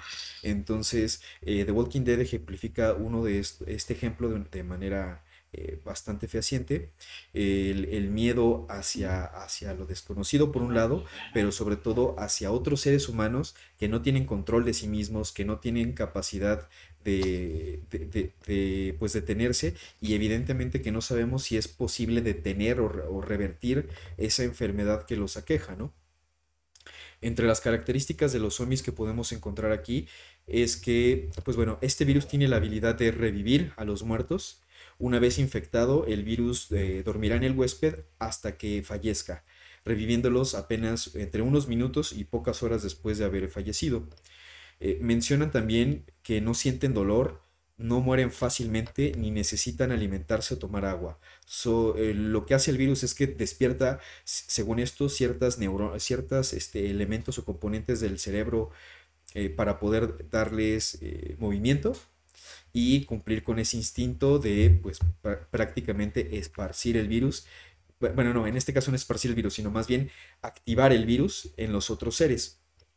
Eh, exactamente, en un principio se pensaba que era igual como en, en, las clásicas películas a partir de las mordidas, ¿no? Porque es eh, ahora sí que uno de los ataques principales que tienen los zombies en la serie, el, el, morder a los humanos. Pues en los primeros capítulos a un güey lo muerden y se corta la mano, ¿no? Sí, Sí, sí.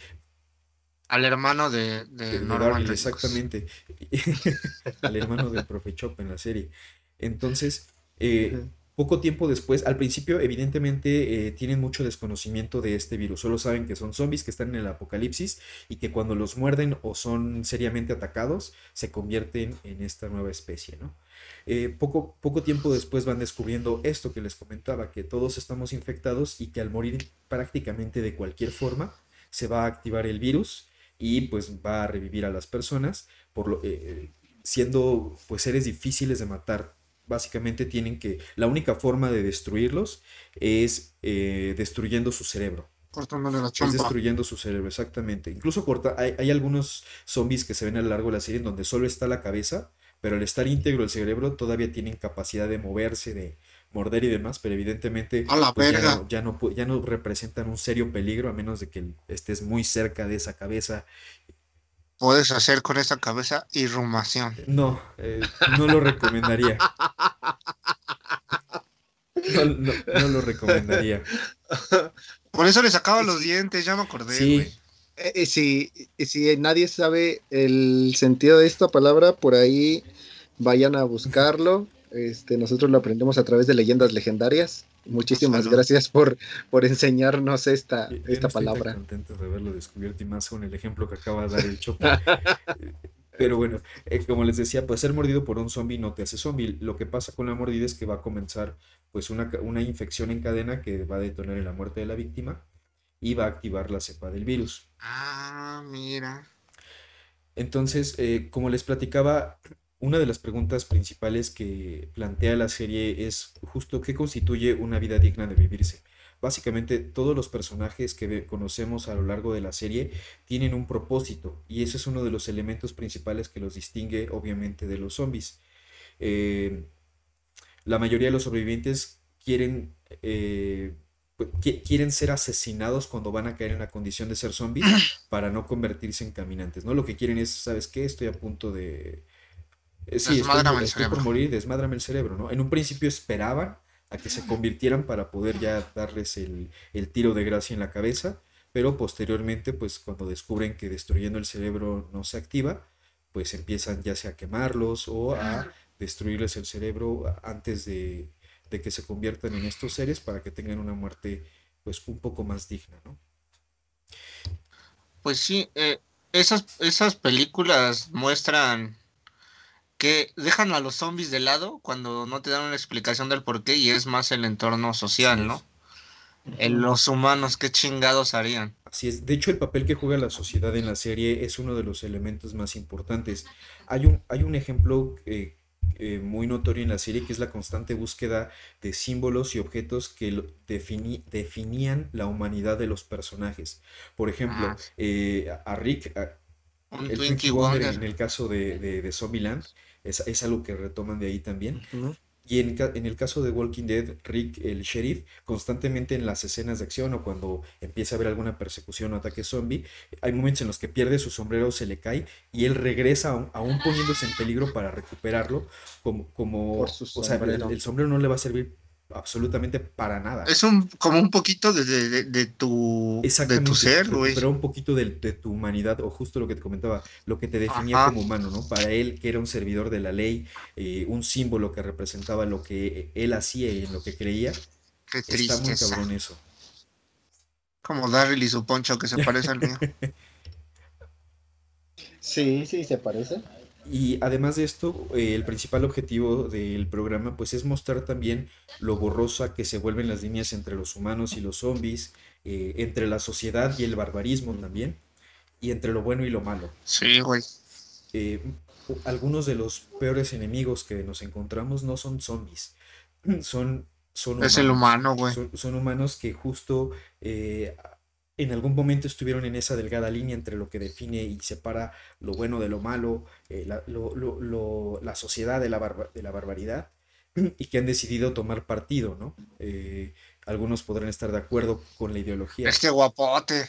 Exactamente, exactamente, y que tiene muchos fans justo por eso, ¿no? Porque representa una, ideología bastante eh, sádica, bastante, pues, violenta, que y que en algunos casos podría empatar o decir, pues sí, es que en una situación así, pues tal vez yo haría lo mismo, ¿no? En mi caso no es así, pero pues vaya, e, e, entiendo un poco el, el, el a, por, qué, a muchas personas les agrada este personaje. Eh, como les mencionaba, mantener la humanidad de los personajes principales es uno de los elementos eh, característicos de la serie. Eh, ayudar a otros es un dilema al que se enfrentan constantemente eh, varios de los protagonistas, ¿no? Hay veces en las que se ponen en peligro y se cuestionan unos a otros sobre si, si vale la pena o no ayudar a alguien más en ese momento. Desde eh, una persona que va a dar a luz, por ejemplo, y, te cuestionas, ¿vale la pena que vengan más series a este mundo que está en caos? Otro de los datos interesantes eh, para, para, justo anteponer esta pregunta es que hay un punto en la serie en el que se mencionan que por cada ser humano se calcula que hay 5.000 zombies o, a la verga. Exactamente, está, el mundo está totalmente infestado y, te hace cuestionarte, ¿no? Sobre si vale la pena, uno, seguir viviendo, dos, qué sentido le das a tu vida, eh, qué, vas a poder recuperar o no de lo que antes era tu, vida o tu normalidad. Y es algo que podemos sentir hoy en día, ¿no? Con la famosa nueva normalidad y la vieja normalidad, que evidentemente es, son casos totalmente ya separados. Aquí, a pesar de que pues, está de la chingada todo, eh, todavía tenemos la ilusión, no hay zombies, no hay zombies, y todavía tenemos la ilusión de que podemos regresar en algún punto, tal vez no tan lejano a la vieja normalidad, o tal, algún punto medio en lo que conocemos como la nueva normalidad y, la vieja, y nuestra vieja normalidad. Pero en el caso de, de los personajes en The Walking Dead ya no es así. Ya no, prácticamente no hay vuelta atrás y lo único que les queda es eh, pues armarse de, lo que les queda para aferrarse a lo que les para queda, sobrevivir. Eh, y muchos se cuestionan, como, como mencionaban antes, pues, y, si me entrego y si me rindo fácilmente, pues tal vez sea lo mejor, ¿no? no tal vez no tiene caso luchar, pero para muchos de ellos eh, sí existen todavía razones, aunque no son siempre claras. La suicidación. exactamente. Eh, es que al fin y al cabo creo que ahí también hay que, habría que hacerle un análisis sobre qué es el futuro, ¿no? O sea, hacia dónde voy y qué es lo que voy a hacer o qué es lo que tengo que hacer entonces, ¿no? O sea, si vale la pena seguir viviendo, ¿para qué? ¿Y cuál es el sentido de seguir haciéndolo? No desde la parte, este... Ah, la verga se le cayó. Nos atacan. Pati Navidad, ¿eres tú? Ya nos está atacando Pati Navidad por hablar mal de ella el episodio pasado. Lo siento, Pati Navidad me mandó un dron para tirarme mi, micrófono. La sacaron de Twitter, güey. ¿Qué dijeron de ella? La vez pasada. Ah, no, no queremos hacer spoiler, pero. ¿Qué? ¿Lo tienen en su capítulo? Exactamente. A ver, lo voy a, lo voy a escuchar este, e, es ese sentido futuro, ¿no? O sea, ¿a qué aspiro o a qué apelo? Si ya no, si ya no tengo en realidad algo para qué existir y caemos en un par de dilemas existencialistas que no sé si podamos explotar realmente. Eh, ¿Para qué no? Ajá, y, y, más en esa perspectiva, ¿no? O sea, ¿qué es lo que te queda alrededor de tu entorno? Así es. Y, de hecho esa es una pregunta que se hacen constantemente y que es difícil obtener una respuesta clara. Ni siquiera ellos están seguros de, eso, ¿no? Hay, hay muchos elementos también que... Eh, The Walking Dead es, una serie sobre los contrastes, ¿no? Sobre blanco y negro y cómo ese punto medio, eh, a veces, aunque creemos que el gris es totalmente neutro, pues a veces tiene más tintes de blanco que de negro, de negro que de blanco, ¿no? Y lo podemos ver también con el, lo que pasa con el dictador hay varios puntos en la serie en donde se enfrenta lo que es la democracia, que es como empieza trabajando este grupo cuando se unen, este grupo de, de supervivientes, uno de los elementos que les permite eh, sobrevivir es justo esa democracia, ¿no? El, llegar a acuerdos, el decidir de manera conjunta cómo van a avanzar en ese pequeño grupo, esa pequeña nueva sociedad que han formado para abrirse paso ante, ante esta nueva amenaza. Sin embargo, eh, hay, hay otros puntos en los que pues los dictadores juegan un papel esencial. Por ejemplo, el mismo Rick, el protagonista en las primeras temporadas, al final de la segunda temporada, que creo, creo que en mi opinión es la mejor de, la serie, eh, él declara una dictadura en el mismo grupo, ¿no? Eh, hay un momento en el cual... Como Fidel sí, pues básicamente le dicen, cuando él se entera que pues, lo que está pasando y que todos están infectados, y que dicen es que tenemos que decidir de manera eh, colegiada y tenemos que ponernos de acuerdo, él dice, no, Aquí ya no nos ponemos de acuerdo. Aquí se hace lo que yo digo si queremos sobrevivir. Y esto se remonta mucho también a lo que sucedía en la antigua Roma justo con la democracia, ¿no? Cuando estaban en peligro eh, esta sociedad, lo que hacían es que nombraban a un líder o a un dictador que tomaba todas las decisiones por el bien común de la sociedad. Y todos respetaban, aunque no estuvieran de acuerdo en muchas cosas, de las decisiones de, este líder o este dictador, porque sabían o pensaban que los podía, los podía llevar a resolver ese gran problema y a sobrevivir. Y es lo que sucede a lo largo de la serie, tanto con los personajes protagonistas como con otros grupos de personajes que vamos conociendo a lo largo de la serie. Y cuando esto sucedía en la antigua Roma, pues básicamente acababa dejaba de, el, líder o el dictador eh, cedía o dejaba esa posición y regresaba a su vida normal, ya sea en la granja, en el campo o donde estuviera eh, normalmente, sí, donde estuviera antes de que sucediera todo esto, ¿no? Entonces... le dan, le dan un, bonito todos los años, como aquí en México a los presidentes. Así es.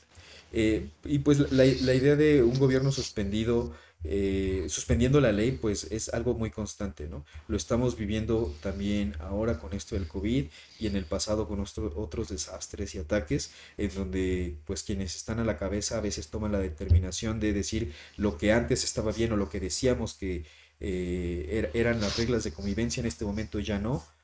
Y, tenemos que detener esto, tenemos que detener la economía, tenemos que detener la interacción social, tenemos que detener ABC en muchas ocasiones para tratar de estudiar, para poder controlar eh, los virus, las pandemias o en este caso la enfermedad, pero pues cuando se sale todo de control entran en, un estado de anarquía en donde pues cuestiona y pone a prueba la humanidad de las personas y como dice Adolfo pues eh, eh, ponderar el valor de si, si vale y, lo, y, lo, que representa el show, ¿no? ¿Qué tanto vale la, la pena vivir una vida de manera digna y si es posible vivirla dentro de un entorno como el de The Walking Dead? Eh, no. Justo, justo les quería preguntar eh, si ustedes estuvieran en una situación así, ¿qué es lo que harían, no? Y Beth ya nos contestó que pues básicamente dice, yo sí, eh, me rindo, me entrego a los zombies, no, no veo mucho sentido, Chopper también. ¿Tú... No, me voy con, con Negan. ¿Y tu familia? Y me vuelvo... Son zombies. Es un poco difícil pensar que todos sean zombies menos yo. Busco al zombie de Maribel, güey. Me vuelvo zombie y la busco. más de ti. No, busco al zombie de Maribel y, saco los dientes y la cuido. ya, ya, no quiero saber más. Pero bueno. No creo que sea muy aparte, a cómo se va Aparte, yo creo que yo sería de de las que salen en las películas, así la primera que muere por, porque se tropieza o porque se quede atrás. O, esa que hace ruido y los cachan. Entonces, creo, no, sí. Sí, e, e, está cañón, pues. Eso es muy triste. Por eso me Le dejamos a la audiencia también la pregunta, ¿qué, es lo que harían ustedes eh, después de ver tantas películas, series y demás? Eh, y pues ahí también entra la película de matarías a tus seres queridos y se hacen zombies, güey. Exactamente. Es que muerto, técnicamente muerto ya está, ¿no? En realidad es como. Bueno, remata. pasa muy seguido en la serie. Hay, varios momentos en los cuales algún personaje se, ve en la necesidad de, de matar a algún ser querido, ¿no? Eh, para poder... De... Y cuando dudas... Exactamente, porque si no lo matan a él. Y, y, suceden ambas cosas. En algunos casos, como dice Chop, pues dice, ni modo, yo también me voy aquí, ahora sí que me entrego y que me lleven. Y por otro lado, pues toman la decisión de, de, sobrevivir un poco más y acabar con, con estos eh, seres eh, desmuertos, no muertos o como les querramos llamar, que tienen la forma o, la, o el cuerpo de nuestros seres queridos. Ay, no sé. Eh, porque precisamente yo creo que unos valores fundamentales alrededor de lo que tienes en tu vida es lo es quienes tienes alrededor. Y si ya no están a tu alrededor, no sé qué tanto realmente valdría. Entonces tal vez no podría matarlos, pero yo no podría sobrevivir. Y pues bueno, yo, con esto termina mi participación y pasamos al último bloque donde el profe Chop nos va a platicar. Voy a, el mejor zombie de todos. Jesús.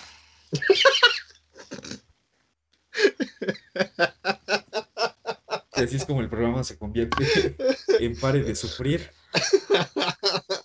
Amigos, Jesús es la salvación, güey. Amigos, adiós, Jesús. solo, solo, solo me sé reír. Caca, caca, caca, filo de putilla. Lo único que sé decir, güey. No, voy a hablar de, de uno de los juegos que fue juego del año y su segunda entrega también fue juego del año. O sea, está Muy perra. Es de, de Last of Us. O, en español, para los que no saben, Shooting School es el último de nosotros. Estás hablando del filósofo de Last of Us. Es, de verdad, güey. Si no entiendo tu chiste, no me afecta, así que joder. mi, mi bajo coeficiente salvándome una vez más de tus insultos. Entonces, eh, la historia de The Last of Us empieza con algo que, como bien dijo Trujo y los zombisiervos, es algo muy real. La señorita bióloga nos puede decir que sí existe, que no soy un puto mentiroso. es en serio, pendejos. Se llama el Cordyceps. El Cordyceps es un, un hongo. Es un, son hongos parásitos que se le meten a insectos y antrópodos. Los antrópodos son arañas, creo. Y hormigas. Pues yo no sé de esto, güey. Pero digamos que es un puto hongo que se te mete y te posee. ¿Va? Y se da mucho en Brasil, filo de putiña. Soy un verga hablando portugués. El pinche hongo se le mete a las hormigas y lo que hacen es que esa hormiga va, se sube a una hoja con sus mandibulitas, se amarra, la, se aferra la hoja y muere. Y con su cuerpo crece más hongo y, y expande el hongo y se hace un desvergue de hongos, ¿no? En el juego, en el juego de The Last of Us, lo que pasa es que esas esporas de hongo llegan a, lechugas o no sé qué, no, no, dicen qué, pero dice que llega a vegetales que llegan a Estados Unidos. Lo que está muy cabrón es que el juego inicia en septiembre del 2003, o sea, vale verga. No, del 2013, o sea, ya, o sea, ya, ya, nos, ya, nos, debió de haber pasado, ya la libramos. Eh, el juego empieza con, con, un güey bien guapote. Déjenles pongo una foto. Está muy guapote el güey. Es, es un juzgando muy guapo. Se llama Joel. Puta que está bien guapote. Por favor, a mí también. Hazme cositas. Joel. es el cumpleaños de Joel y vive con su hija Sara. Joel es un papá luchón y su hija Sara tiene 12 años y están acá bien felices, ¿no? Y de repente se oye un desanto desmadre y, llega su hermano Tommy y le dice, güey, hay una infección, vámonos. Y, y, ahí se empieza a ver desde un principio que la gente quiere subir a su carro y ellos güeyes dicen, no los vamos a subir porque no sabemos si están infectados o no sabemos si ellos harían lo mismo por nosotros. Ahí es el sálvate tú, que los demás no sé si lo harían por ti. Es algo muy importante, la mayoría de la gente reacciona así. El hongo, es un, el virus en sí es un hongo que se mete de dos formas a tu body. La única forma es que se te meta por vías respiratorias o que un güey no, no poseído pero infectado te muerda y pues, te infecte con sus fluidos. En sí, el hongo lo que hace está muy asqueroso porque se alberga en tu, en tu cosa de acá, en el cerebro, pero en la colita del cerebro no sé cómo se llama. En el hipopotálamo, ¿no se llama? Eso. Es que me recordé de hipotenusa, güey, eso sí sé que es. Eh, y, empieza a crecer el hongo ahí y lo primero que te desmadra y lo único que te desmadra de tu cuerpo son los ojos. El, el hongo te deja ciego de uno a tres días te, deja ciego y hace que tú generes una especie de ecolocalizador en tu, con tu boca. Empiezas a chasquear y con eso generas una ecolocalización para, para atacar a tus víctimas. Por eso a ellos se les llama los chasqueadores o en inglés los, los clickers. Como, eh, entonces entiendo que cazan como los murciélagos. Sí, nada más tienen un rango como de 3 metros a su alrededor, güey. Pero cuando oyen algo, güey, son súper violentos. Empiezan a atacarte hasta, hasta que lo encuentran. Como ellos no tienen una forma de descanso, güey, no, no, no, no se cansan, eh, te, siguen y te siguen. Pero desgraciadamente, a diferencia de los otros zombies, estos sí tienen sus funciones corporales. Si les das balazos en el cuerpo, balazos en la cabeza, si los tumbas porque siguen teniendo funciones corporales. El hongo los alimenta, como dijera Bob Esponja, con, con filtración, fotosíntesis, güey. Pero, pero sí, sí, sí son muy putos violentos, güey. Lo que hacen ellos es, se quedan sentados, cuando se van a morir, se quedan sentados como las putas hormigas y expanden, expanden el, el, el S. Mm, digamos que lo que pasa en la historia del señor Joel es que en la infección llegan a una ciudad y al no poder liberarlos, eh, a Joel, güey. Empiezan a balasearlo porque pues lo van a matar porque no saben que hay infectados. Pero en vez de matarlo a él, matan a su hija, güey. Y su hija muere en sus manitas, así como de Torito pero se le muere la hija, ¿no? Ahí, ya estás llorando. Son 30 años del juego, estás así. No mames, yo, yo estaba como, como perra, güey. No, güey. Ya mamá. el, el juego transcurre 20 años después, en el futuro, en el 2033, con un Joel 10 veces más guapo, porque pues está mayor, está sabroso. Porque Sugar Daddy, ¿no? Sí, güey, no mames, sugareame, o como se diga el verbo de eso, no sé, güey. Es que, es que velo, así todo pandroso, güey. Ah. Y entonces el pinche Joel, güey, vive con una negra, no sé por qué siempre viven con negros, y, se, y son contrabandistas de armas, güey. Y, de- y se sobreviven de ello. En ese mundo posapocalíptico se volvió un mundo militar, spoiler, se volvió un mundo militarizado donde el, el gobierno tomó el control de todo y empezó a racionar todo bien culero, güey. Y pues la gente pobre es a la que peor le va. Las zonas urbanizadas son las peores, pero en cierto sentido las zonas como trenes, este, eh, sótanos, lugares cerrados es donde el, po- el polen o las esporas del hongo son donde más proliferan. Si tú respiras esas pinches chingaderas, valió verta, güey. Te, te infectas con las esporas, ¿ok? Es por eso que ellos siempre cargan máquina, bueno, sus, sus caretas de, de, de, ¿cómo se llaman esas pendejadas? No, pendejo. 95. Antigas. Máscaras, máscaras antigas. Porque pues tienen que pasar, ¿no? Hay zonas que están infectadas y tienen que evadirlas. Los chasqueadores son ciegos y la mejor forma de que ellos los matan pues son por atrás, ¿no? Tras, tras, por detrás. Eh, la historia se- en sí es una, una cosa, mu- al final te quedas muy culero porque llega un punto en donde Joel quiere recuperar unas armas porque es contrabandista y las armas se las robaron un grupo que se llama las Luciérnagas. Las Luciérnagas son un grupo rebelde que todavía cree que puede existir una cura para esa pendejada, para el virus del Cordyceps, pero nadie les hace caso, ¿no? Son como los putos locos. Son como el, como el ZLN, güey. Y... Yo soy de aquí, yo soy del. Pues, Y entonces los pinches luciérnagas, Mara Salvatrucha, güey. Y entonces eh, los luciérnagas le dicen a Joel, sí, güey, yo te regreso tus armas, pero tienes que tirar un... Y te pago el doble, pero tienes que llevar un paquete de aquí a Boston, güey. No sé cómo esté Boston, no sé dónde era, pero era mucho, mucho, mucho lejos, güey. Yo no soy geógrafo. ¿De, dó- de dónde a dónde iba a ir? Y Joel dice, De no eh, sabes a no vos. sé, güey, digamos que de, de México a Boston. De, de los Estados Unidos a Boston. güey. Ok.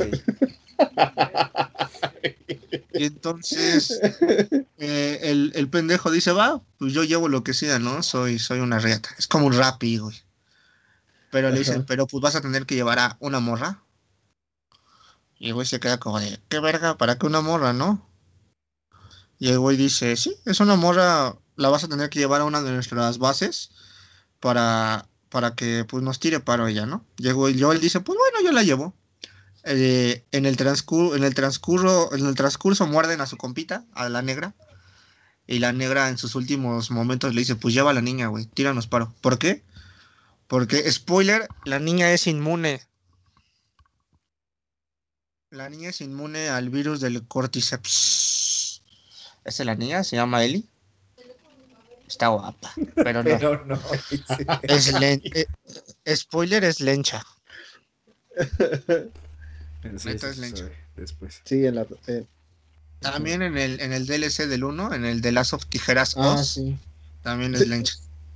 Entonces, el- el- la historia es de Joel llevándolo de Estados Unidos a, a Boston a la niña. Al principio Joel es callado, manda a la verga a la niña. La niña es una niña, ¿no? Te empiezan a contar que ella lo que se siente culpable porque vio a todos sus amigos morir, güey. Y dice, a mí me mordían, a mí me arañaban. ¿Por qué chingados yo soy especial? ¿Qué me hace especial?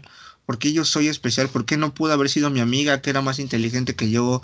Alguien científico, alguien. ¿Por qué yo que no tengo ningún don?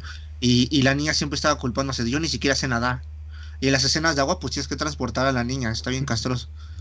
Empiezan a ver una relación muy bonita entre Joel. Joel empieza a ver en Ellie, la ni- su hija que murió. Y él, ajá, bien cabrón, güey. Y él empieza a ver a Joel, pues, pues como un compa, ¿no? Un homie. llega el punto en el que llegan a. En el transcurso pasan un chingo de pendejadas. Ven jarifas. Son jirafas en inglés, tú no entiendes, güey. Giraffes. y ven por Entonces- dentro está así, mira, mordiéndose, güey. Es que yo, yo estoy en inglés, güey. Y entonces al final llegan a Boston y se encuentran a la, a la líder de las luciérnagas y dice, ah, no mames, te rifaste, güey. Qué bueno que la trajiste. Vamos a hacer la cura con esta morra, güey. Y Joel dice, ah, chido, pues aquí le espero, güey. A que la saquen. Y ya me la llevo. Porque ya habían hecho planes de que iban a tener una vida feliz, de que le iba a enseñar a tocar la él guitarra. Todo el business, güey. Ajá, güey. Y, y la negra le dice, ¿cómo te le explico que, que no? ¿Sacar a ¿Y el güey? quién?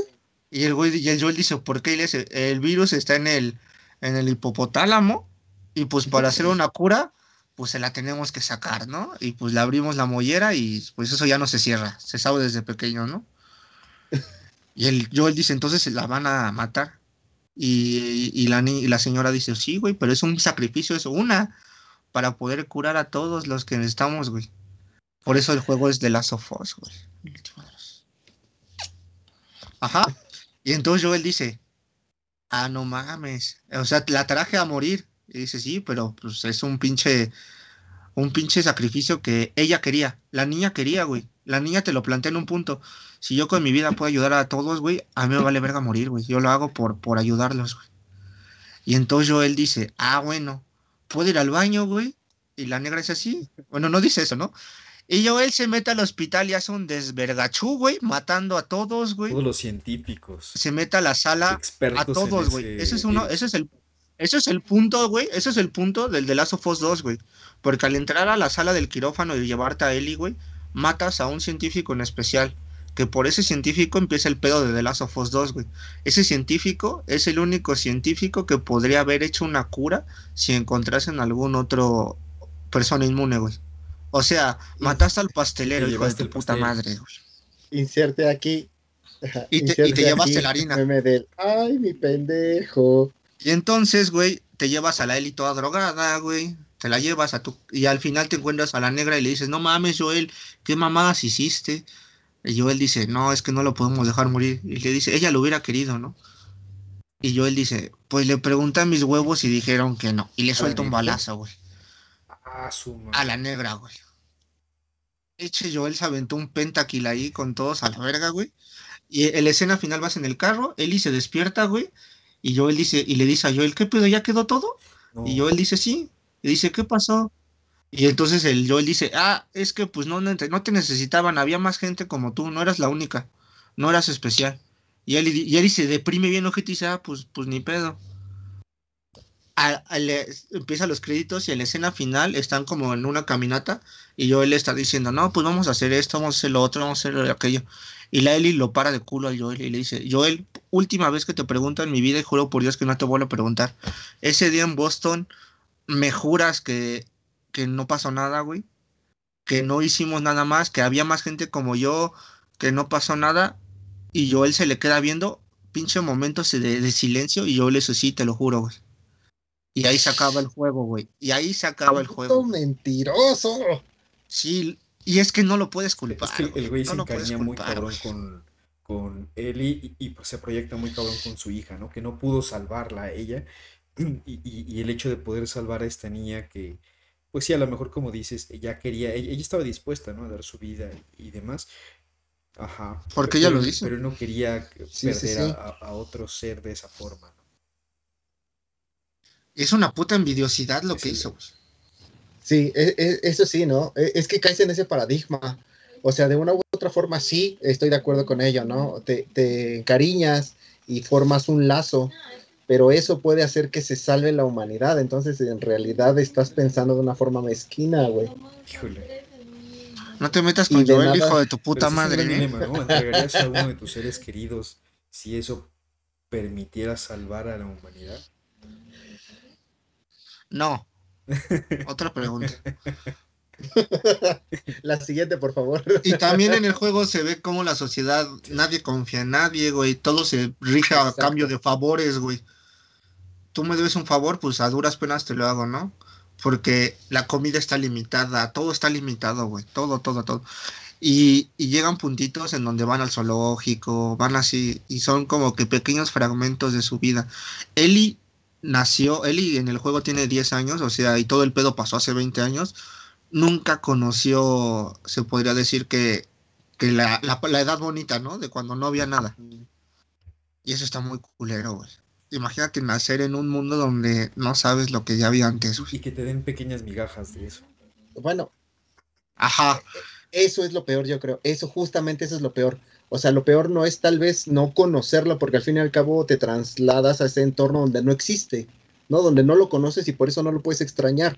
Pero lo peor es que te alimenten esa parte con esas migajas, ¿no? Con esa, con esa, esa especie de esperanza que no, tal vez no va a llegar.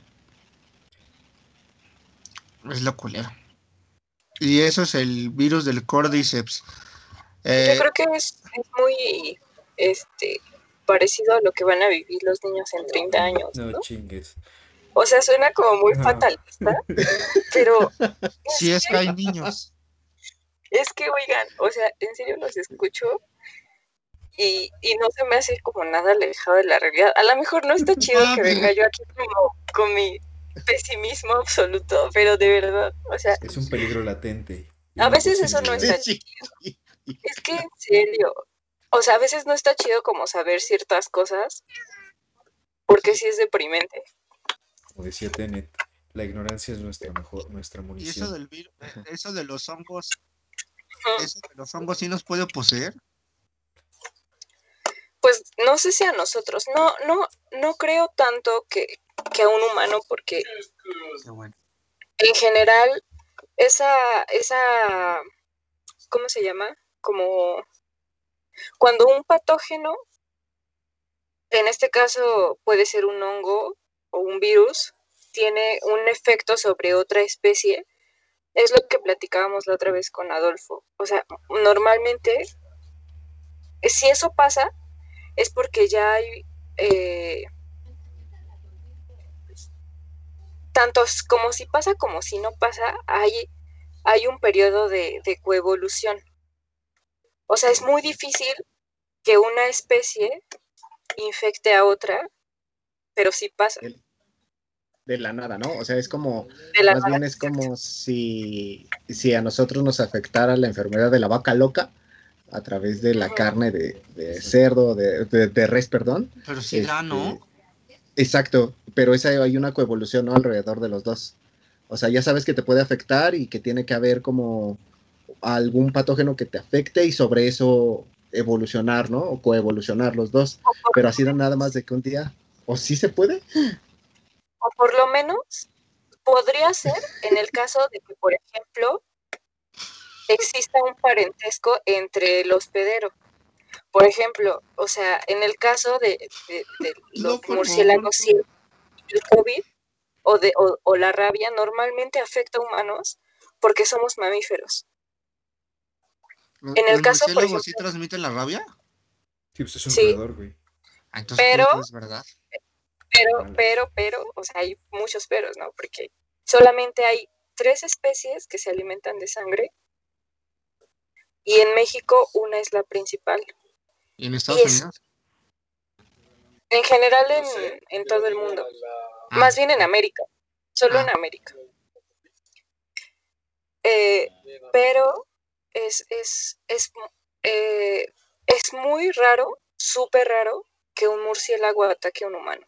O sea, es uno en un millón, es uno en millones. Es, es Pro- muy probabilísticamente uno en millones es muchísimo para que los lleve la verga. Es que ha pasado, o sea, Y te lo digo yo que soy matemático, sí. Lo único que haces es espantarte más cada vez. es que sí ha pasado. O sea, por Cuando me lo enseñas en números, ahí sí te entiendo y ya vale verga. es que hay muchos casos, por ejemplo, en América Latina, en que, por ejemplo, bueno, a lo mejor sí, yo, yo no entiendo esas dimensiones, ¿no? Y estaría chido hacer como una analogía, pero eso es lo importante de, de la investigación en cuanto a la zoonosis, porque, por ejemplo, en América Latina, ¿qué te gusta? En los últimos 50 años se han, se han este, documentado alrededor no sé, o sea, estoy siendo como solamente aventando un número por lo que yo sé, ¿no? 500 casos humanos de murciélago a humano, de rabia. No sé si eso sea mucho, hablando en porcentajes de millones, ¿no? De que ya nos pudiéramos haber muerto, sí. Pero también, o sea, es, es, es importante decirlo de que es muy raro que pase. Es, es, es, más, es más fácil que un humano sea contagiado de rabia por un perro que por un murciélago. Ah, sí. Entonces, eh, eh, por ejemplo, a lo que iba con los es que es muy raro o, o, podría ser poco probable que eso nos llegue a afectar y que, y que tengamos las, la misma sintomatología, por ejemplo, que tienen con un artrópodo, porque nuestro sistema es muy diferente al de los artrópodos.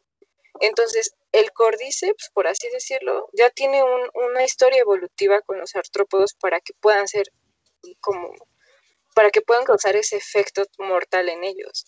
En nosotros no tanto porque tenemos un sistema inmune que mata cual, la mayoría de las esporas. No digas la mayoría de todas. es que no se sabe. La puta madre, Goku. es que no se sabe. Entonces, pues, o sea, es, o sea, sí está chido y está interesante, pero pues hay que, hay que tener, o sea, hay que como hay que ni llegar a los niños de la calle. No, o sea, no, no es como llegar a, a, a, lo paranoico, pero pues tampoco es, o sea, no se sabe, ¿no? Por ejemplo, también una amiga en, en algún momento en, un, en el museo me preguntaba porque en esa época estaban saliendo la nueva temporada de Walking Dead y, me decía, es que es probable que, que, pase eso, y yo decía, es que pues nadie sabe, o sea, nadie, en realidad, tanto, yo, yo creo que es poco probable, o sea, es primero que, que, que, nos maten otras cosas a raíz de, a que llegue de verdad algún apocalipsis de esa, o sea, como de lo que pasa, ¿no? O en, en las películas o algo así, o sea, que ya sea como más una guerra humana, o sea, antes nos morimos de otra cosa por las mismas consecuencias de que nos matemos entre nosotros o algo así por, por la paranoia o por la histeria colectiva. No sé, ¿no? Yo, pero pues puede pasar, no lo sabemos. Y esperemos nunca saberlo. y el siguiente, el siguiente cosa que les voy a hablar y última es de un libro de Stephen King, porque yo sé que los extrañaban perros. Cell. Cell de celular. De, de cellphone, por si no entienden. Todo transcurre en Estados Unidos. Dios bendiga América. Hijos de su puta madre, todo les pasa a esos güeyes. Eh, en, el personaje principal se llama Clay, Clayton Riddle, como Tom Riddle, güey, el de Harry Potter. El buen Clayton es un dibujante de cómics y está muy cagado porque lo, lo contrata Dark Horse, güey, que son los no. que hacen Batman, Ajá. para, para dibujar para ellos, ¿no? Y deja a su hijo y a su esposa en su estado, en Maine, y él viaja a, Estados Unidos, no me acuerdo dónde, digamos que a, a Estados Unidos del Sur. es que no sé, güey. Y viaja a Estados Unidos del Sur, güey. Y a su esposa le compra, le pagan 500 dólares, que en ese tiempo eran como 500 dólares mucho, más que ahorita y le compra un regalo a su esposa, pues, pues para que no se enoje la vieja, porque antes de salir le regaló un celular a su hijo. Porque el hijo pues tenía 12 años, quería un teléfono para, para whatsappear con la novia y mamadas, ¿no? Obviamente, porque para eso ocupamos un celular, ¿no? Para el sexting. Y entonces el pinche morro se forma por a comprarse un helado porque se lo merece. Y en eso se da cuenta que todos están hablando por celular. Hay una señora, bla, bla, bla. Y de repente se oye un... No se oye en sí, pero él siente, dice que en sus cuerpos y en sus muelitas, como retumbase como una onda electromagnética. Y ve a su alrededor y todos los que tenían un celular están volviéndose locos. Lo que se dice que hace es que esa onda que se transmite a través de un teléfono te resetea y te vuelve a tu estado más más animalesco, más más más chango, más chango. Primitivo, güey. Primitivo. Eso, más chango, güey. Y te hace atacar a todos, güey. Ajá.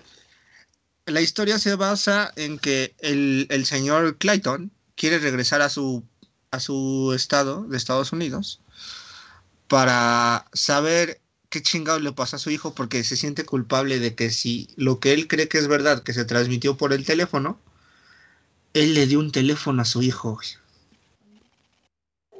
Dice técnicamente yo acabo de matar a mi hijo por darle esa mamá de desobedecer a mi esposa, ¿no?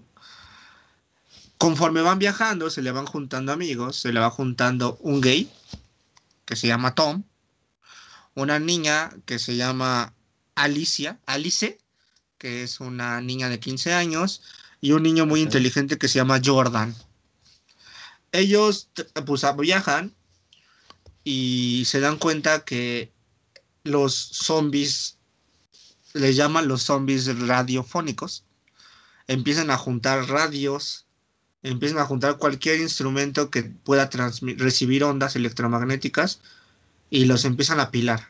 También se dan cuenta que en la noche se quedan parados y se mueven en, rebaños, lo llaman ellos. Cuando están ellos en la noche dormidos, se quedan parados y abren la boca, güey. No te hacen nada, literalmente puedes picarlos, matarlos, apachurrarlos, lo que sea, pero no te hacen nada. Y si tú te acercas, ellos acercan su oreja a la boca de ellos y dicen que si llegan a oír señales de algo, de alguien hablando, no se sabe de quién ellos queman uno, un, rebaño y se dan cuenta de que hay algo que los controla. El hombre de la sudadera roja. Si conocen una sudadera roja que di aquí Harvard, yo la quiero. Así se representa, es un hombre negro con, con esta comisura del labio roto hasta acá y una sudadera roja que dice Harvard, el hombre, de la, el hombre harapiento. Y ese señor es el que controla todo. Se supone que todos son como una colmena y él es la mente maestra. El, en sí llegan y, el punto es que quieren llegar a, a, una ciudad donde se dice que es una reservación india donde no hay señales de celular. Y técnicamente sería una zona libre de todo ese pedo, ¿no? El hombre de la sudadera roja es el que está enviando esa señal de que vayan ahí, güey. Todo es una trampa. Y el hombre de la sudadera roja les está diciendo, hablen por teléfono a su ser querido para que venga y los está transformando a todos. El hombre de la sudadera roja puede leer la mente, puede, es más fuerte que tú, más guapo y más hermoso, güey, es todo. Y es negro. Llega el punto en donde en un, en un camión meten bombas, el que hace eso se tiene que matar para que no le lean la mente, güey. Y explotan todo, explotan todo, logran hacer algo que se llama como la contraonda, que te dicen que si te lo pudieron borrar, te lo pueden volver a meter. Eso suena muy mal, pero así es. Sí, sí, sí. sí y, y al final del libro, el señor Clayton encuentra a su hijo, le da el celular con la, con, con la onda contraria para que vuelva a ser normal y le dice a tu hijo, hijo, te habla mamá, porque su mamá sí se muere. Y le dice, responde. El niño se pone el teléfono en la, en la oreja y dice, mamá, y ahí se acaba el puto libro, güey. A la madre. De los mejores finales para mí de Stephen King, güey. Eh, ¿Sabes? la verdad. Ahí hay, hay bastantes. Digo, no, no creo que pudiese llegar a, a, a representar algo así. Obviamente estamos hablando de, de horror.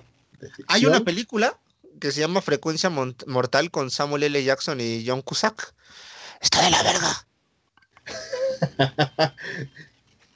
Pero este, esta parte de que nosotros podemos recibir ondas electromagnéticas y pueden generarnos generarnos este, algunas reacciones o algunas uh, interacciones en nuestro cuerpo. Es verdad. Eso es, es verdad, ¿no? Es verdad. Es, de ahí es el, concepto de que, o de ahí tomaron, de, ese concepto tomaron en, en los 2000 que el horno de microondas te daba cáncer. Y lo del 5G, ¿no?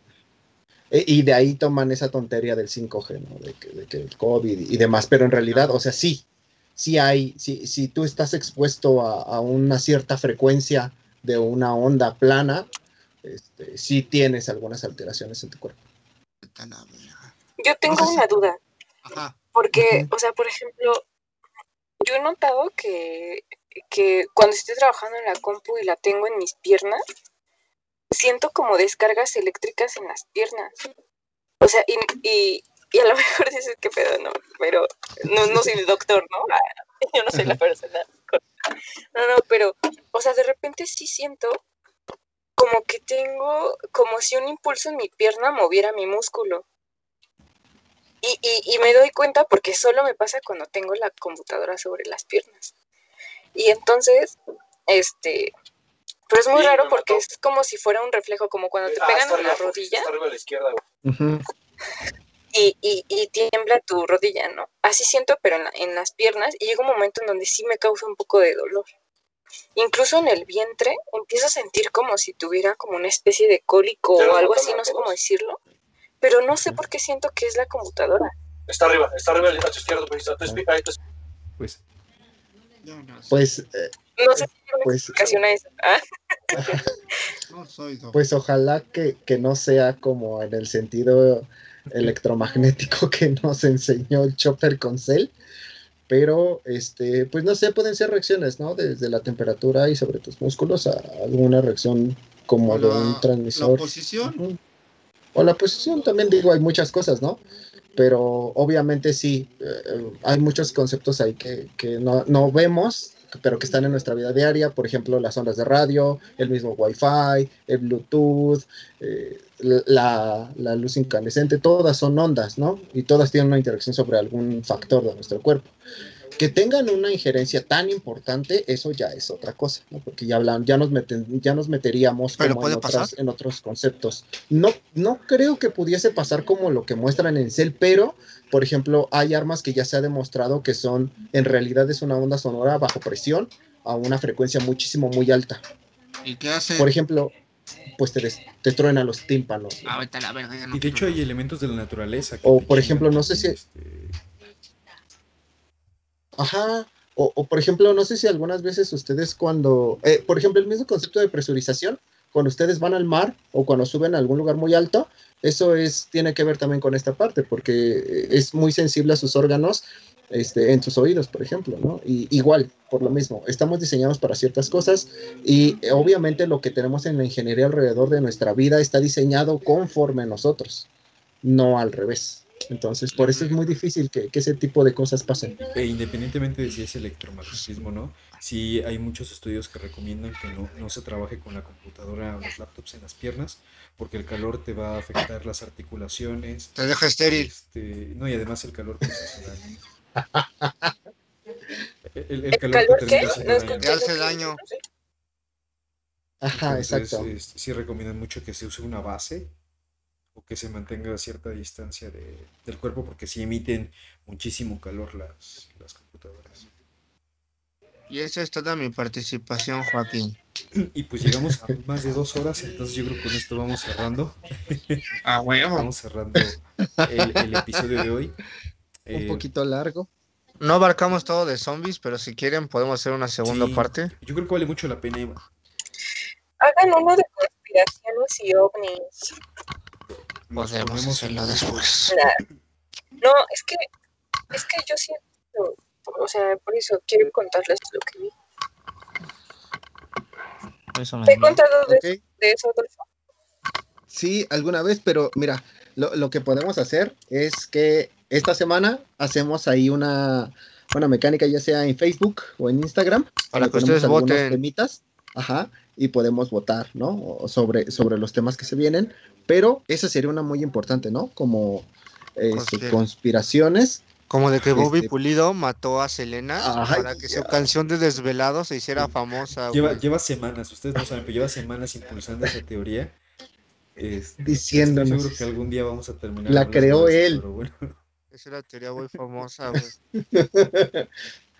Pero bueno, pues con eso terminamos el episodio Pero- de hoy. Les agradecemos bueno, mucho su participación. Cuídense mucho, un gusto saludarlos y nos vemos la próxima semana. Adiós. Bye. Bye.